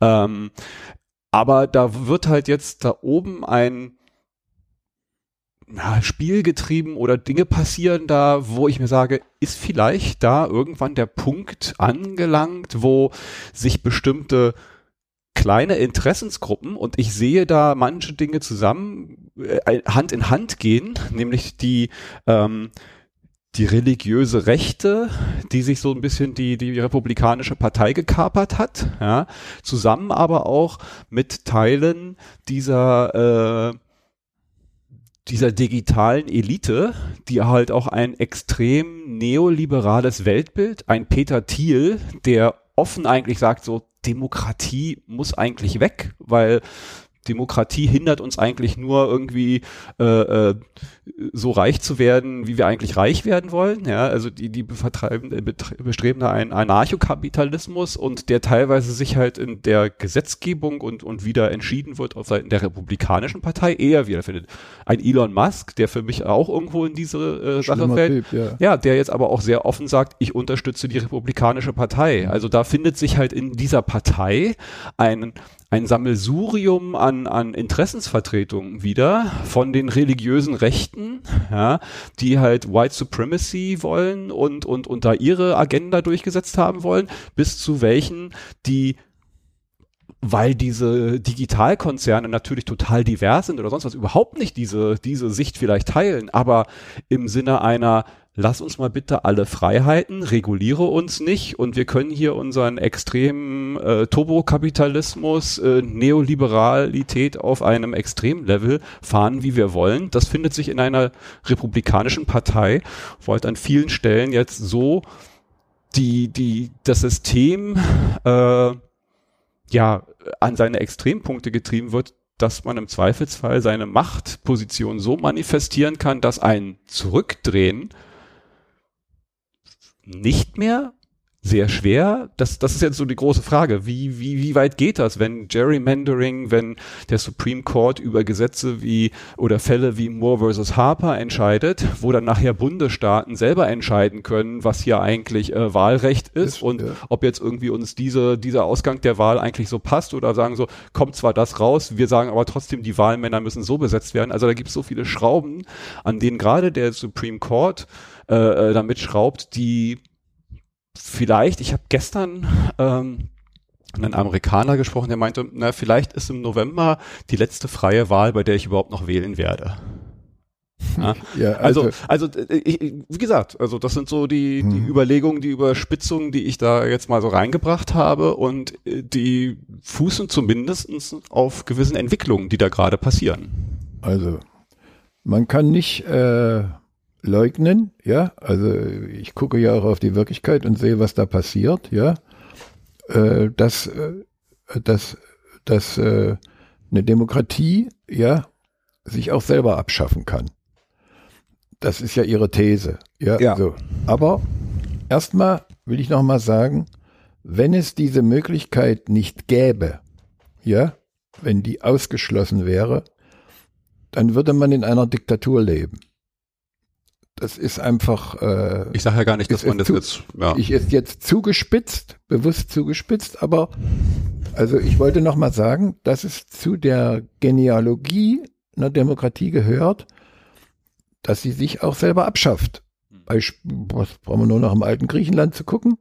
Und es gibt keine, keine grundsätzliche, anders als Fukuyama geglaubt hat, es gibt keine äh, naturgegebene Hegemonie äh, eines Gesellschaftssystems und eines demokratischen Gesellschaftssystems schon gar nicht, weil sie eben aufgrund von, äh, also weil sie auf de, aus dem Ringen, ja, um Mehrheiten, aus dem Ringen um der Eliten, um Mehrheiten äh, bestimmt ist. Hm. Und alles, was dann genauer ist, äh, äh, kommt dahinter. Und jetzt will ich noch mal auf diese Gefahr eingehen, von der Sie sprechen. Ja, also äh, zweifellos. Äh, also wenn ich mir die amerikanische Gesellschaft insgesamt angucke, ja, dann ist erstens mal vorneweg ein Punkt, der, dass diese dramatische Zuspitzung, die Sie sehen, in Amerika äh, vielleicht von vielen auch gesehen wird, ja, aber äh, äh, sagen wir mal nicht in politisches Handeln dagegen handeln übersetzt wird. Und das ist kein Zufall, ja, weil, weil wir, Sie können ja die, die Demokraten sehen, ja, also die sehen, die sind eigentlich nicht mit diesem potenziellen Großkonflikt für ihre eigene Existenz beschäftigt, sondern die sind eben mit äh, äh, dem, äh, dem Vogue-Bucket, ja, und der Konzentration auf, äh, sagen wir mal, die Herstellung von oder das Beenden von individueller, äh, also die andersrum, die lösen die Einheitlichkeit demokratischen Existierens auf in äh, schwarz, weiß, schwul, lesbisch, äh, andersrum oder sonst wie und verabsolutieren das. Die Demokraten meinst ja, du jetzt gerade? Bei den Demokraten, diese Identitäts Auseinandersetzung, die führt eben bis in die großen äh, Medienkonzerne, ja, wo dann eine Redakteurin wie Barry Weiss zum Beispiel bei der New York Times, ja, äh, rausgeschmissen wird, weil sie die kritisiert. Oder die führt dazu, dass Professoren in Harvard oder auch in den anderen großen Universitäten äh, irgendwie äh, ihre Sprache so kontrollieren müssen, äh, dass sie äh, nicht irgendeine dieser Individualitäten verletzt oder noch mehr zugespitzt, dass dann, äh, wenn ein weißer Rasterlocken trägt, ja, dann äh, wegen ihm äh, da die jungen Leute aufstehen und das Konzert verlassen, weil sie sagen, äh, ein Weißer darf keine Rasterlocken tragen, die gehören den Schwarzen. Also so ein Blödsinn, ja, so und das schwächt die äh, amerikanische Opposition, also schwächt die amerikanische Opposition gegen den Suprematieanspruch den rechtskonservativen, revisionistischen Suprematieanspruch der Rechten, das schwächt sie. Ja. Aber was ich sagen will, ist, wieder zurück auf, den, auf die Basis der amerikanischen Demokratie ist, es gibt da einen Punkt, wo das Kapital, also äh, äh, sagen wir mal so, äh, die, die, äh, Sie haben das ja schon angedeutet, die modernen Industrien, die digitalisierten Industrien, ja, der Zukunft, äh, die auch nicht mehr auf die fossilen zurückgreifen können.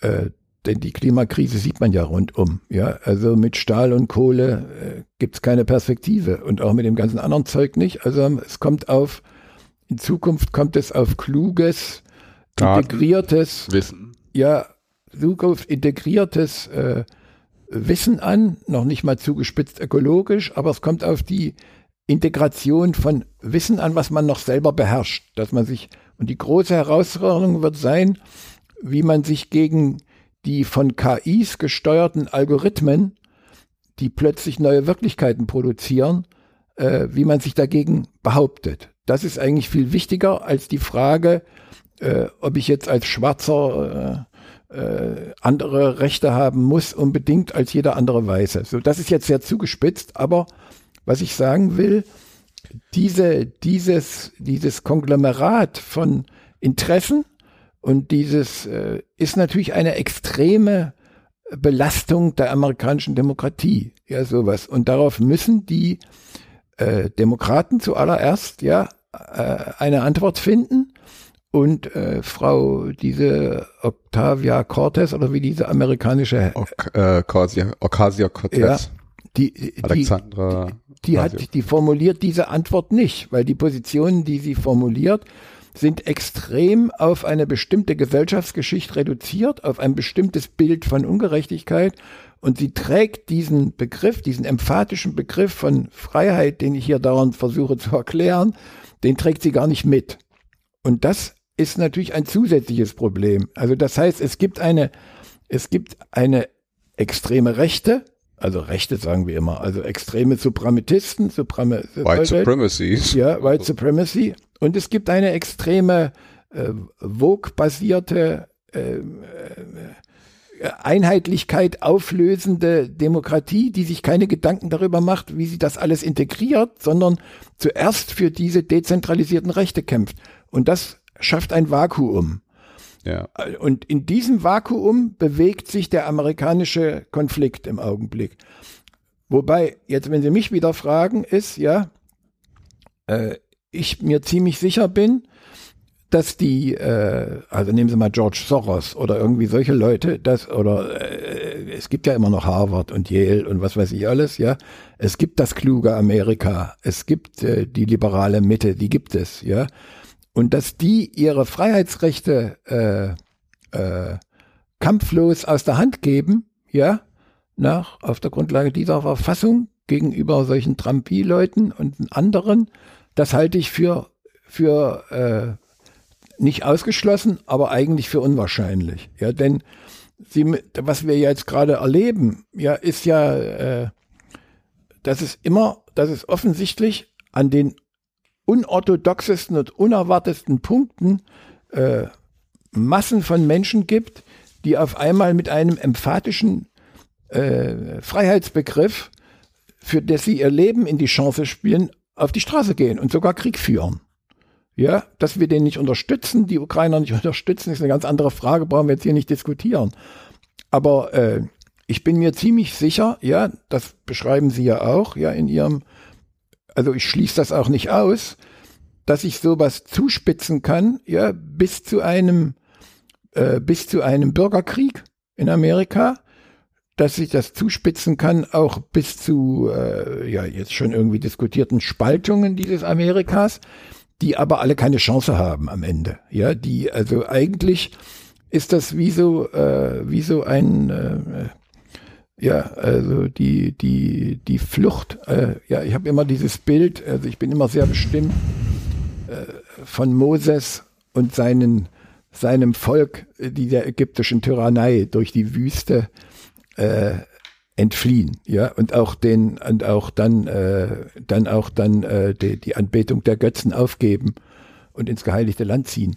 Als Bild, ja, als Bild, ja, sowas.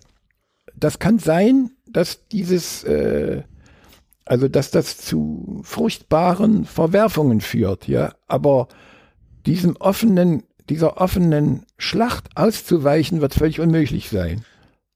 Aber es ist nicht so, dass, also bei, in ihrer Darstellung und in ihrer Argumentation, ja, ist das Ende nicht offen, sondern in ihrer Argumentation ist das Ende klar. Und das Ende ist finster. Und das Ende ist böse. Und es gibt keinen Ausweg, sowas.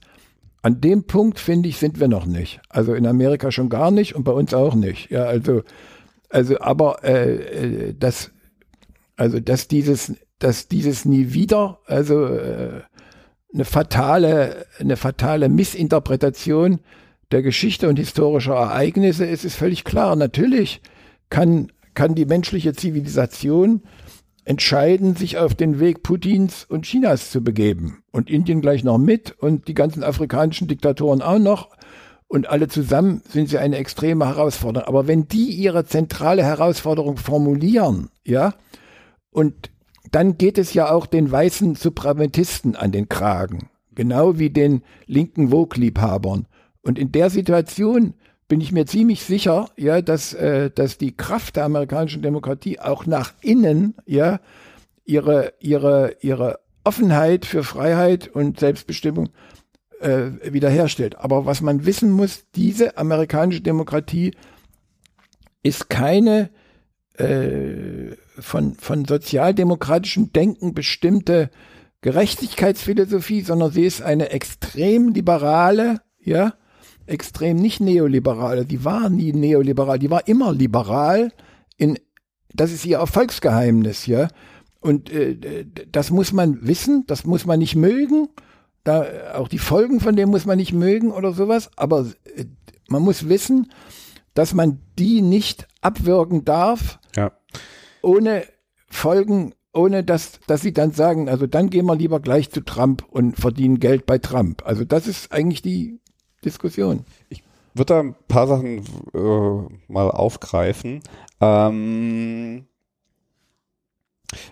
also ja, ich teile da äh, eine ganze Menge. Ich, ich würde es vielleicht noch mal so ein bisschen aus meiner Sicht äh, noch mal ein bisschen spezifizieren wollen oder wie, wie ich das jetzt ein paar Sachen auch gerade mit den ähm, äh, Demokraten, das was sie als als als linke woke Bubble und dem anderen gesehen haben. Ich glaube, Teil, ein großer Teil des Problems äh, äh, ist, also, also zum einen vielleicht darüber nochmal, ähm, das, was da jetzt passiert, in einer gewissen Weise befindet sich ja aus meiner Sicht die ganze Welt in einem Neujustierungsprozess, wenn man das jetzt vielleicht mhm. mal so sehen will, weil bestimmte Sachen sich einfach gezeigt haben, sie funktionieren nicht. Wir haben uns halt, äh, dieser Kapitalismus hat einen, den, den wir praktiziert haben, hat einen Punkt erreicht, der uns selbst eigentlich so die Lebensgrundlage raubt und, und viele dieser anderen Dinge, die wir jetzt alle merken und, und es beginnen hier Shift in den unterschiedlichen Richtungen. Es ist unklar, in welche Richtung es geht. Und ich glaube, das ist halt so, so ein Grundprozess der starken Reibung, die wir jetzt wahrnehmen, weil halt, glaube ich, gerade in so einem Veränderungs-, Transformationsprozess äh, gerade die Extremen immer wieder so hochpoppen. Ja, die, die, die, die, die lautesten und bestenfalls äh, das ist jetzt so meine positive Sicht daraus, aber kommen wir aus diesem Prozess irgendwann mit etwas Besseren im Sinne von wir hatten mal ein Feudalsystem mit den entsprechenden äh, äh, Veränderungen, die es dann gab, französische Revolution auf die Straße äh, und, und Abschaffung dieses Systems. Danach herrschte aber auch eine lange Zeit irgendwie das Schafott und alles andere als eine schöne, bessere Welt, ja, bis dann vielleicht irgendwann ähm, die Demokratie äh, daraus hervorgegangen ist, die zumindest eine Zeit lang was Besseres war als die Feudalherrschaft. Was ich jetzt sagen will, ich glaube, dass in den USA das passiert, auch da in einer extremeren Art und Weise. Also die extremen Pole äh, kommen da jetzt stark hervor. Die Demokraten und die Linken oder also ein Grundproblem, glaube ich, ist, dass vieles von dem, was mal ein amerikanischer äh, Traum war, einfach nicht eingelöst wurde. Dieses jeder hat hier die Möglichkeit vom Tellerwäscher zum Millionär und und wir sind alle gleich und diese Freiheit aber für jeden gleich hat sich über die Zeit für viele gezeigt, das gibt's ja gar nicht. Für mich als schwarzen Menschen gibt's das nicht. Ja, also es ist ja gar nicht mal so, ich will mehr Rechte oder besondere Rechte für mich als für andere, sondern dieses, ich habe überhaupt erstmal die gleichen Startchancen wie jeder andere. Das gibt's nicht. Das gab's wahrscheinlich noch nie auf der Welt, aber das ist jetzt in solche Extreme gegangen, dass halt die, die, die, ja, die, die Möglichkeiten sind, überhaupt noch irgendwo hinzukommen, für viele gar nicht mehr gegeben ist oder so gut wie gar nicht gegeben ist. Und das bereitet so ein bisschen den Grund für wenn man jetzt mal auf der Linken, für diese Identitätspolitiken, weil halt da dann Interessen und bestimmte Gruppen herausgepickt werden, die ungesehen vernachlässigt wurden, immer weiter an den Rand gedrängt wurden, anstatt halt wirklich einfach nur das einzuhalten, so hey, jeder gleiche Rechte hier, jeder hat die gleichen Möglichkeiten. Ähm, und jetzt wird halt ein Fokus darauf gelegt, der das größere Ganze, glaube ich, manchmal so ein bisschen ausblendet. Ja, dass das halt da dann halt auf eine Identität geguckt wird oder auf eine Einzelgruppe und jede Einzelgruppe sagt so, ich bin aber auch noch hier, ich bin auch noch hier, ich bin auch noch hier und meine Rechte und meine Rechte und meine Rechte. An sich grundsätzlich total legitim.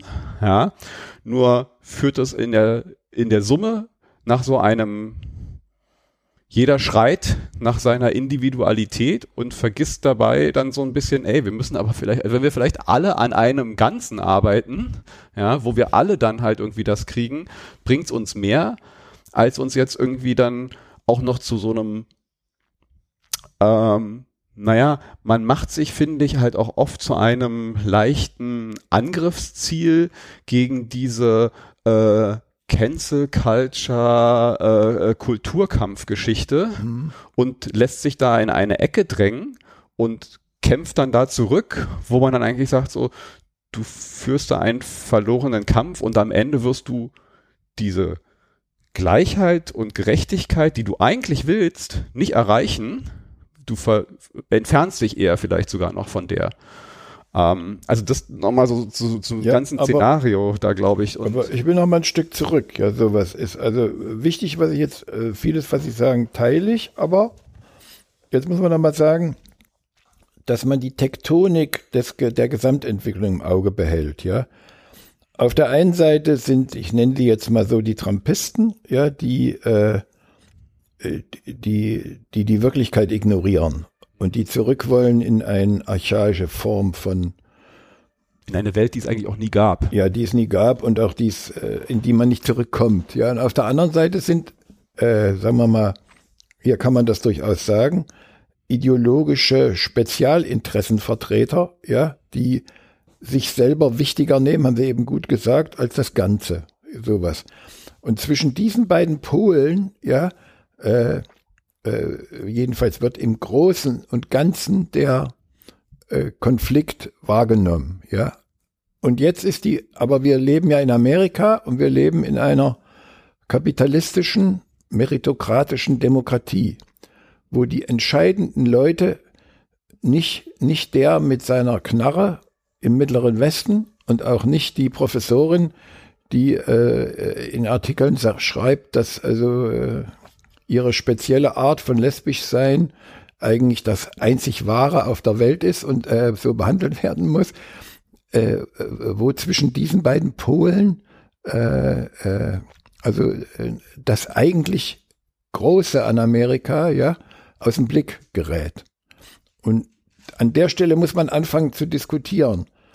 Äh, kann man davon ausgehen, dass die, dass diese äh, dass die Mehrheit der Amerikaner, die sagen, die sind wohl alle beide verrückt, ja, stark genug sind, äh, sagen wir mal, den notwendigen historischen nächsten Schritt der Zivilisation gemeinsam zu gehen. Und das heißt, dass wir den Schritt gehen in die Herrschaft, äh, äh also in, also die, die Herrschaft der KI-basierten digitalen Macht äh, regulieren und demokratisch einhausen, ohne deren Fantasie und ohne deren, äh, deren Größe äh, kaputt zu machen und gleichzeitig auch noch aus einem, äh, einem äh, fossilen. Ja, aus der fossilen Welt aussteigen. Das ist eine dermaßen äh, historische Zumutung, die so viel Rationalität, Verständnis und auch Bereitschaft zu, zu, äh, zu Verlusten, sagen wir mal so, was zu Zumutungen ja mit sich bringt. Kompromissen auf allen Seiten. Ja, zu Kompromissen mit sich bringt, dass man äh, nicht genau weiß, ob dieses, dieses, diese Kraft tatsächlich äh, gewinnen wird. Ja, aber das, also der Konflikt, den ich jetzt am Schluss beschrieben habe, und dann denke, wenn ich mir dann Amerika angucke und an meine Erfahrungen in Amerika denke, immer auf was für Menschen ich bei meinen Reisen da immer ge getroffen bin, ja, dann hat mich immer am meisten fasziniert, dass diese Amis auf eine Weise unkonventionell und offen waren, ja, die ich irgendwie, äh, also äh, äh, die haben mich immer, wenn ich da unterwegs war, die haben mich immer so genommen, wie ich war, ja, und mit einer äh, Selbstverständlichkeit sind die bei ihrem Scheiß natürlich auch geblieben, aber die waren im Grunde waren sie tatsächlich ehrliche Liberale, ja, und ehrliche Leute, die auf die Welt gucken und dann natürlich auch ihre eigenen Interessen vertreten, aber eigentlich äh, äh, wohlmeinende, ja, für die Freiheit einstehende Leute waren. Und also ich bin eigentlich nicht bereit, ja, auch vor dem Szenario, was Sie äh, beschrieben haben, das eine hohe Plausibilität hat, ja, gar keine Frage, meinen, mein Vertrauen, ja, in diese Mehrheit, ja, äh, aufzugeben. Frage ist natürlich, Frage ist natürlich, und wenn ich mir jetzt das führende Personal angucke, auch bei den Demokraten, ich wüsste gar niemanden, wer so eine Rolle übernehmen könnte. Und der einzige, der mir da im Augenblick einfällt, ist ist auf eine sehr widersprüchliche Weise dieser Habeck, ja, der, der irgendwie sowas verkörpert, ja. Der in Amerika jetzt nicht uns hilft. nee, der hilft uns nicht in Amerika. Aber dazu kenne ich jetzt die jüngere ja. Politikszene in Amerika nicht. Also jedenfalls, was ich mir da angucke, auch bei den Demokraten, äh, da, da kann ich mich natürlich vor den nächsten Wahlen fürchten, ja, weil die, weil die politischen Eliten die Dramatik, die wir jetzt hier rausgearbeitet haben, für sich selber offensichtlich noch nicht auf dem Schirm haben, sondern dann immer noch in alten, ja, aber, ja. aber, also die Kraft der Wirklichkeit, die Leute zum Reagieren zu zwingen, ja, das sieht man jetzt an den Waldbränden, das sieht man an dem Scheiß, der, der sonst wo ist.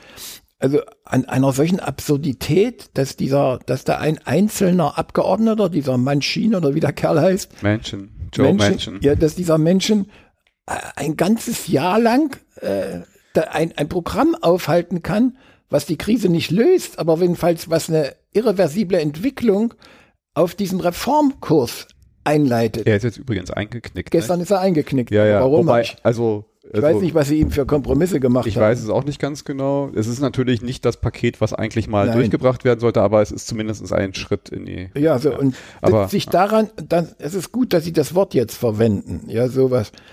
Also dieses, also dieses, sagen wir mal so, äh, unsere Bilder, ja, sind, neigen, ich auch, ich vertrete das auch, ja, ich bin ein durch und durch pessimistischer äh, Denken, denkender Mensch, ja, sowas. Ich glaube nicht an die Vernunft äh, der Menschen, überhaupt nicht, ja, also es, äh, es, äh, das ist irgendwie, äh, wenn man keine Strukturen finden, indem man den Wahnsinn, ja, des Normalbürgers äh, dis, äh, sagen wir mal, zivilisiert, ja, hat man sowieso verloren. Ja, weil, äh, weil, weil die Mobilisierung für das Böse, ja, ist so einfach, ja. Und die Mobilisierung für einfache Lösungen, äh, ja. die ist so groß, ja. ja. Das hat man ja am Faschismus gesehen, ja. Das sieht man heute, wenn man überall in die Welt guckt, ja. Der Faschismus ist überall auf dem Vormarsch, ja, weil er halt einfach ist. Ja, klar, aber ja, so, aber, aber äh, äh, kann ja sein, mein, dann, äh, äh, also, wovon wir uns verabschieden müssen, ist, ist von zweierlei. Einmal von der Vorstellung, dass linear alles besser wird. Ja, das ist nicht so. Und das zweite ist, dass man genau dahin guckt, wo die, äh, wo die realen Strukturen sind äh, äh, und auch die Ebenen sind, auf denen man unerträgliche Kompromisse machen muss, damit die Welt nicht untergeht, sowas zugespitztes zu formulieren. Und das wäre, wenn ich jetzt das Szenario schreiben würde, ihres, ich habe das mal versucht, ich habe das dann gelesen, habe gedacht, Scheiße, ich habe ja gar keine Alternative. Ja, die fällt mir ja sehr schwer, die zu formulieren. Die würde jedes Mal eine Anstrengung bedeuten, ja, das umzukehren, wo ich gar nicht weiß, wer das machen soll. Aber dann, äh, äh, äh dann, äh, was weiß ich, dann dann sehe ich plötzlich, also jetzt hier beim Waldbrand in Deutschland, sehe ich dann Leute, die da auf einmal hingehen und den Feuerwerkern helfen und irgendwie sowas. Aber das ist banal im Vergleich zu dem, um was es da geht. Ja, aber immerhin, sagen wir da mal zugespitzt, ja, die Ukrainer haben eigentlich fast keine Chance zu gewinnen. Aber wenn die Amis nicht wenigstens äh, ein paar Waffen dahin geben würden, hätten sie gar keine. Ja, sowas. Und das ist eigentlich das, das Pfund, ja. Also auch wenn das, auch wenn das ein, ein, ein liberales, äh, uns, unserem Gerechtigkeitsempfinden widersprechendes Gesamtsystem ist, ja, ist es immer noch, ja, der Hort, ja, oder der, der Rückzugshort für, für die, für die Hoffnung, ja, dass äh, Demokratie in der Welt vielleicht doch eine Chance hat, ja, sowas. Das ist wenig, wenn ich was vor ihrem wunderbaren, äh, wunderbaren ja, dystopischen äh, Szenario sehe. Äh, und ich hoffe, dass wir Ich- das, dass es nicht ich- so kommt. Ich auch. Aber, Also ich hoffe inständig, dass es nicht so kommt. Ja. Ich hatte ja schon gesagt, äh, ich glaube, das war vor unserer Aufnahme, aber also äh, die einigen, einige Zuhörerinnen dieses Podcasts möchten das wissen, dass ich ja Familie da habe. Also das ist jetzt mal äh, neben den Implikationen, die das für die ganze Welt hat, wenn so Ja. ein Szenario eintritt, auch also bei mir in so einer ganz kleinen privaten äh, Bubble äh, will ich äh, ganz bestimmt nicht, dass das so passiert. Ähm, vielleicht, also wenn ich jetzt noch mal so, so im großen Ganzen drauf gucke, vielleicht, ich glaube ja auch, dass eine die Zivilgesellschaft ähm, sehr viel weiter ist, sehr viel stärker, sehr viel besser ist, als, äh, ein, als es oft vermittelt wird, weil man nimmt ja oft dann auch nur die Medien wahr und die Medien picken sich natürlich die ganze Polarisierung, das Schlimme und all das so raus, ja, und, und zeichnen das in, in dramatischen Bildern. Also ich glaube, vieles dessen, was wir da halt als Schlimmes wahrnehmen, ist, glaube ich, auch sehr geprägt durch ein naja, vielleicht nicht ein falsches Bild der, der, der Medien, aber zumindestens ein Bild, was die Medien da zeichnen, was äh, nur eine Teilwirklichkeit ist. Weil ich glaube, da ist die Gesellschaft äh, in der Lage, wie wir das jetzt so sehen, ne? sei es jetzt die Feuerwehrleute, die dann in Brandenburg irgendwie so zugreifen, sei es irgendwie ein, ein ukrainisches Volk, was dann halt irgendwie macht oder Solidarität, die dann plötzlich in einer Zivilgesellschaft hier, wenn, wenn Geflüchtete kommen. Also es kommt dann trotzdem immer wieder das, wo man vorher, wenn man halt eigentlich nur die Zeitung und alle möglichen anderen Kanäle gelesen hat, sagt so, nee, es geht eigentlich gar nicht. Wir sind verloren irgendwie, Ja, ja. ja. Und dann merkst du plötzlich so, oh, die Menschen sind ja doch gar nicht so scheiße und, und äh, äh, kümmern sich und machen und tun. Insofern, das ist so, so, ein, so ein Hort von Hoffnung, äh, den ich habe und glaube aber auch, um dieses Potenzial richtig zu aktivieren, leider Gottes ist scheinbar so, müssen manche Dinge erst ziemlich schlimm werden, bevor diese Kräfte so richtig äh, sich entfalten können und vielleicht das Ruder umreißen oder halt Alternativen entwickeln können, die uns als Gesellschaft ein Stückchen nach vorne schieben. Und vielleicht sind wir jetzt gerade auf den Weg, dass wir noch ein paar schlimme Dinge wirklich durchleben müssen, bis wir es hinkriegen.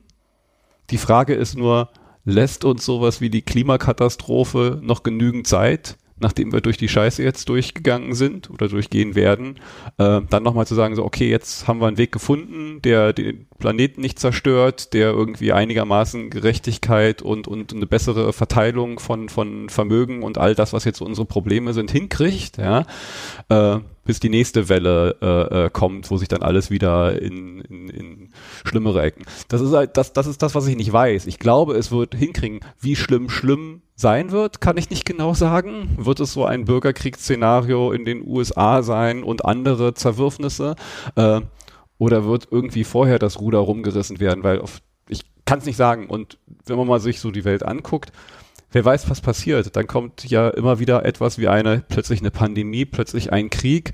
Was passiert zum Beispiel, wenn äh, China äh, die Immobilienkrise, die da die ganze Zeit äh, äh, schwelt, die keiner so richtig auf dem Schirm hat. Da ist eine Immobilienblase, die hundertmal, die hundertmal größer ist als das, was äh, 2008 da war. Wenn die platzt und was das mit den mit China macht und was das dann mit der ganzen Weltwirtschaft und wie dann wieder neue Verwürfnisse sind, dann, dann stehen wir wieder vor einem ganz neuen Szenario. Da kann man das wahrscheinlich, was ich da geschrieben habe, nochmal komplett äh, anders betrachten und schreiben. Also äh, vielleicht zusammenfassend nochmal, ja, so was ich äh, äh, also das, das Wichtigste, was ich finde, ist, dass man äh, oder das einzige Privileg, was man als denkender Mensch hat, ja, ist, dass man äh, das, was, was Sie beschreiben, ja, also die Optionen, die da sind, dass man die zur Kenntnis nimmt. Also, dass man sie als Möglichkeit äh, äh, nicht benutzt, äh, um damit eine Moralkeule zu schwingen und zu sagen, aber jetzt müssen wir, wir müssen, wir müssen, denn wir werden nicht, ja, sondern dass man sie zur Kenntnis nimmt, ja, Oh, und äh, dass man auch realistisch, auch wenn das unangenehm ist, äh, seine eigenen Chancen in dem Prozess, der da kommt, äh, mitdenkt, ja. Und da kann einem schlecht werden, in vielerlei Hinsicht, ja, sowas, was man ja jetzt gerade aktuell rundherum erlebt, ja, sowas. Und aber die, die, äh, die äh, es ist banal, ja, sowas, aber die, äh, das, ein, ein Ausweichen vor diesen Konflikten äh, ist nicht möglich, sowas. Aber man muss hingucken, wo die strukturellen äh, Hebel sind, aus denen heraus sich äh, ein, ein, eine Hoffnung entwickeln kann. Und die liegt nicht, also da grenze ich mich nicht nochmal ab von ihrer dystopischen Sicht, die liegt nicht darin, dass man die Dystopie beschwört, mhm. dass man die Realität beschreibt, wie sie ist, ja, sondern dass man äh, die, die, die Haupttendenz der Zivilisationsgeschichte im Auge behält. Nicht so wie Fukuyama, aber ich mache Ihnen das zum Schluss an einem Beispiel, ja. Also ich bin ja, war ja lange für Demografiepolitik bei der Bundesregierung mit zuständig. Und äh, auf diejenigen, die die Bevölkerungsentwicklung als wichtigen Markstein hört ja nie einer, sowas. Und dann kommt dann so nebenbei, wie letzte Woche, Nachrichten, ja. Also, dass die nach der UNO und nach allen Demografen, die es gibt, die Weltbevölkerung bis zum Jahr irgendwie in den nächsten 20, 30, 40 Jahren auf äh, äh, über 9 Milliarden ansteigt oder sogar 10 Milliarden ansteigt, aber dann sinkt. Ah ja, ja, aber dann, das ist das Entscheidende, sinkt. Ja. So, und jetzt ich glaube schon viel früher. Also wir sind, früher. wir sind relativ kurz vorm Peak ja. und dann geht's runter. Ja, so, und jetzt beschreibe ich Ihnen mal, diese Zahl, ja, äh, macht Hoffnung, weil hinter dieser Zahl steht eine neue Macht, ja, die auf den Marktplatz der Geschichte gekommen ist. Und wer ist das? Das sind die Frauen. Ja. Das ja. sind die Frauen, die einfach äh, mit Empfängnisverhütung, ja, mit, äh, mit Bildung, ja, mit äh, Begrenzung der Männermacht, ja, dadurch, dass sie selber stark werden, ja, den Zivilisierungsprozess auf eine Weise vorantreiben, der für verblüffend ist. Und ich weiß jetzt, dass dieses Argument ja mit dem, mit den Trampen und mit diesen ganzen Männeridioten, die da überall dran sind, wenig zu tun hat. Aber es zeigt das, was Sie vorhin mal angedeutet haben, ja, dass, dass im Mainstream der Zivilisationsprozesse, ja, ja, auch Prozesse in Gang sind, auf die man stützen kann. Daraus kann man keine neue Legitimation der Frauenpolitik ableiten oder sowas Albernes. Ja, jetzt zu sagen, also jetzt wir retten die Welt, indem wir mehrere Milliarden für die Frauen geben. Aus meiner Sicht werden die Frauen sich diese Macht selber nehmen. Ich glaube auch. Also, so, und das, das ist, ist der Punkt. Und das ist derselbe Punkt. Auch die, die, die, die digitale, die digitale Souveränität, ja, die es im Augenblick gar nicht gibt, ja, als öffentliches Gut äh, die muss auf die Tagesordnung, die wird von selber auf die Tagesordnung kommen. Weil man nicht zugucken kann, wie Google sich das Gesundheitssystem unter den Nagel reißt und dann irgendein Google-Algorithmus bestimmt, was ich für Medizin kriege und was, welche nicht. Das kann ja nicht sein. Also wird auch nicht sein. Sowas. Aber äh, das muss man, also an, man muss diese Punkte sehen, an denen, die man nicht so im Auge hat, ja, auf die man setzen kann. Die helfen einem nicht gegen den Terror, der ja. auf uns zukommen wird aber die sind so eine, so eine Grundströmung, der ich mich gerne hingebe, auch wenn es, wenn es nicht sehr hoffnungsvoll ist, äh, die, die, ihr, die ihr nur negatives äh, Szenario als, äh, als angstbesetzt äh, ich möchte mich dem gerne anschließen, weil äh, ich habe jetzt gar keinen Anspruch, äh, mit meiner Dystopie Recht zu behalten und, und will auch gar nicht mich in dieser dystopischen Welt so sehr ergehen, weil äh, bringt nichts. Ich finde den Gedanken gerade, wenn ich das, was Sie gesagt haben, für mich jetzt nochmal auch wieder zugespitzt vielleicht zusammenfassen würde, dass vielleicht irgendwie die Rettung, wenn man das jetzt auch wieder überspitzt so sagen kann, oder das, was vielleicht uns, uns, uns retten könnte, äh, die Abschaffung des Patriarchats, der Gewinn des Feminismus, Nein, nein, aber Darf ich, ich mein, noch was sagen? Ne, obwohl, ich will die Welt nicht retten. Ich nein, will, ich will, ich will, gesagt, ich will dass die Welt überlebt. Ja, ja, ich ja auch. Ich nicht wollte, die Welt überlebt, sondern dass die Zivilisation überlebt. Ja, ja? dass das Denken und das große Menschsein dass das im Mittelpunkt bleibt. Ja, ja ich sowas. auch. Ich wollte es, wie gesagt, ich, ich will nicht jetzt, retten. Ich, retten, ich, ich will es ja überspitzen. Das ist jetzt vielleicht sehr überspitzt. Nur äh, grundsätzlich, also ich doch nochmal diesen Punkt aufgreifend, ich mich stimmt das auch sehr hoffnungsvoll, dass die, die, äh, die Entwicklung da, die äh, in Richtung, ja doch, die Frauen, die sich Machtpositionen nehmen, kriegen und diese, diese Position ähm, also die Politik und, und der Wandel, der da hervorkommt, äh, einen hoffnungsvoll stimmen kann, weil der halt auch eine größere Veränderung der Gesellschaft mit sich bringen wird, als, glaube ich, vieles dieser anderen Dinge, die man machen kann, weil ja, Gesellschaft wird sich dadurch, glaube ich, viel radikaler. Und insofern äh, breche ich da schon eine Lanze für Feminismus, aber im Sinne halt irgendwie wirklich einer äh, äh, nicht nur Frauenrechte, sondern Feminismus im Sinne von äh, gleiche Rechte für alle. Ja, aber dann würde man, man muss jetzt natürlich nur aufpassen, dass man denen dann nicht zu viel aufhält. Das ist eine Facette es ist eine Facette. Ich Wie gesagt, Feminismus ist für mich, aber das ja. ist halt meine Sache, ist halt auch eine gewisse, ich würde mich selber auch als, mhm. ich würde, ich bezeichne mich selber als Feminist. Feminist ist äh, ein bisschen für mich jetzt so weggekommen mit, mit dem Auseinandersetzen, auch weg von dieser Alice Schwarzer 80er Jahre äh, äh, äh, Definition von, von, von Feminismus, ja. sondern eigentlich hier hin zu einem, was man glaube ich sonst unter sozialer Gerechtigkeit äh, äh, betrachten würde. Ähm, also so, so definiere ich das für mich. Insofern kann jeder Mann auch äh, äh, Feminist sein und, und da halt eine Politik vertreten, die halt äh, im Sinne einer besseren Welt ist. Ja. Das muss also eine Frau sein, die das. Ich wollte jetzt nicht darüber diskutieren, ich wollte nur sagen, dass es ein Beispiel, ich kann auch ein anderes Beispiel nehmen, ja, damit wir da nicht jetzt eine Feminismusdebatte führen, um Gottes Willen. Ich mache noch ein anderes Beispiel, ja. Unbemerkt, ja, von uns allen oder nicht wahrgenommen, äh, drücken wir jeden Tag, wenn wir, sind gleich fertig, ja, hör gleich auf. Also äh, drücken wir jeden Tag, wenn wir da eine, eine, eine Seite bei den sozialen Medien aufmachen, auf alles akzeptieren. Ja. Dieses alles akzeptieren hat dazu geführt, dass die Macht aus den Zentren der Städte in Serverkolonien draußen vor den Städten, äh, die so groß sind, dass sie manchmal mehrere Quadratkilometer umfassen, mhm und die so viel Strom verbrauchen, ja, dass wir damit ganze Millionenstädte äh, versorgen könnten, ja. Und das da draußen, da draußen, ja, sind diese, diese Algorithmen und diese verbunden mit diesen KIs, ja, die anfangen, sich die Welt unter den Nagel zu reißen. Und jetzt, passen Sie mal auf, jetzt, also das ist tatsächlich so, ja, so. Jetzt gibt's zum Beispiel in der EU, ja, gibt's eine Gesetzgebung, die sagt, also in Zug, die, die Daten sind ein öffentliches Gut. Die kann man nicht mehr privatisieren. Die gehören der Öffentlichkeit und die gehören unter demokratische Kontrolle, eingefügt in unser demokratisches System. Und jede Stadt kriegt ihren eigenen Server, der unter das Rathaus gebaut wird, ja, verbunden mit einem großen, und der Platz ist ja dafür da, weil die ganzen Innenstädte leer fallen weil keiner mehr Kaufhäuser braucht, weil sie sowieso alles äh, über Internet und sonst wie kaufen.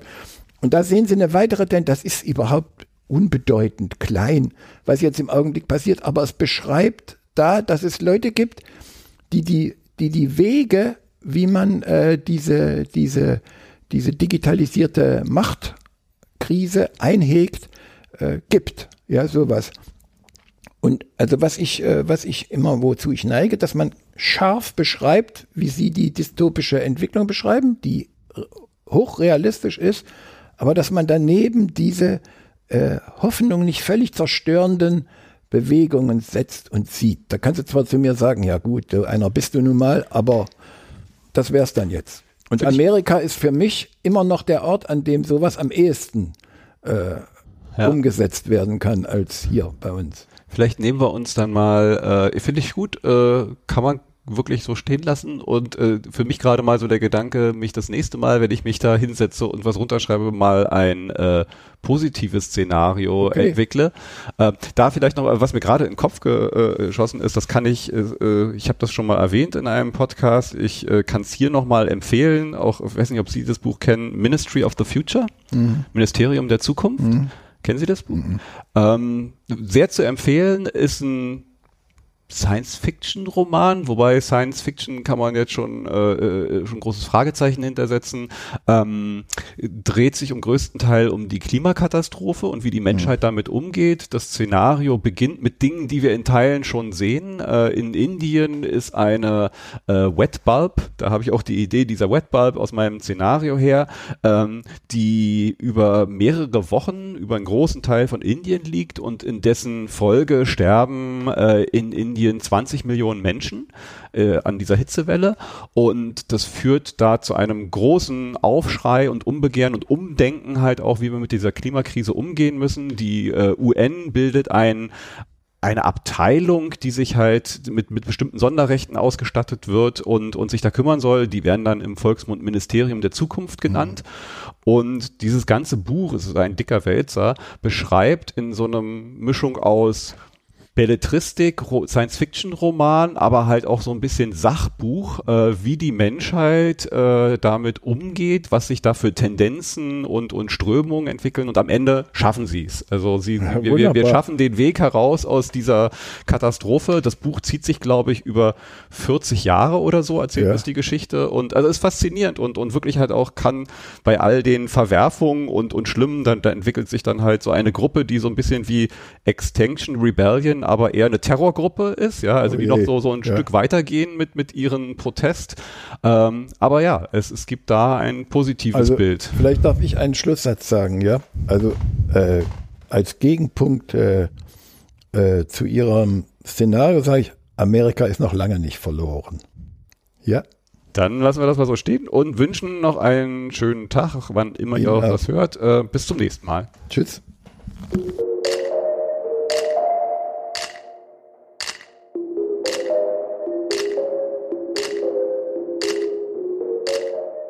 Denken hilft, der Podcast, in dem sprechend gedacht wird. Über Gesellschaft, Technik, Natur, alles Mögliche. Mit Menschen aus meiner Umgebung und immer wieder ein bisschen mit Gedanken daran, wie wir die Welt ein kleines Stückchen besser machen können.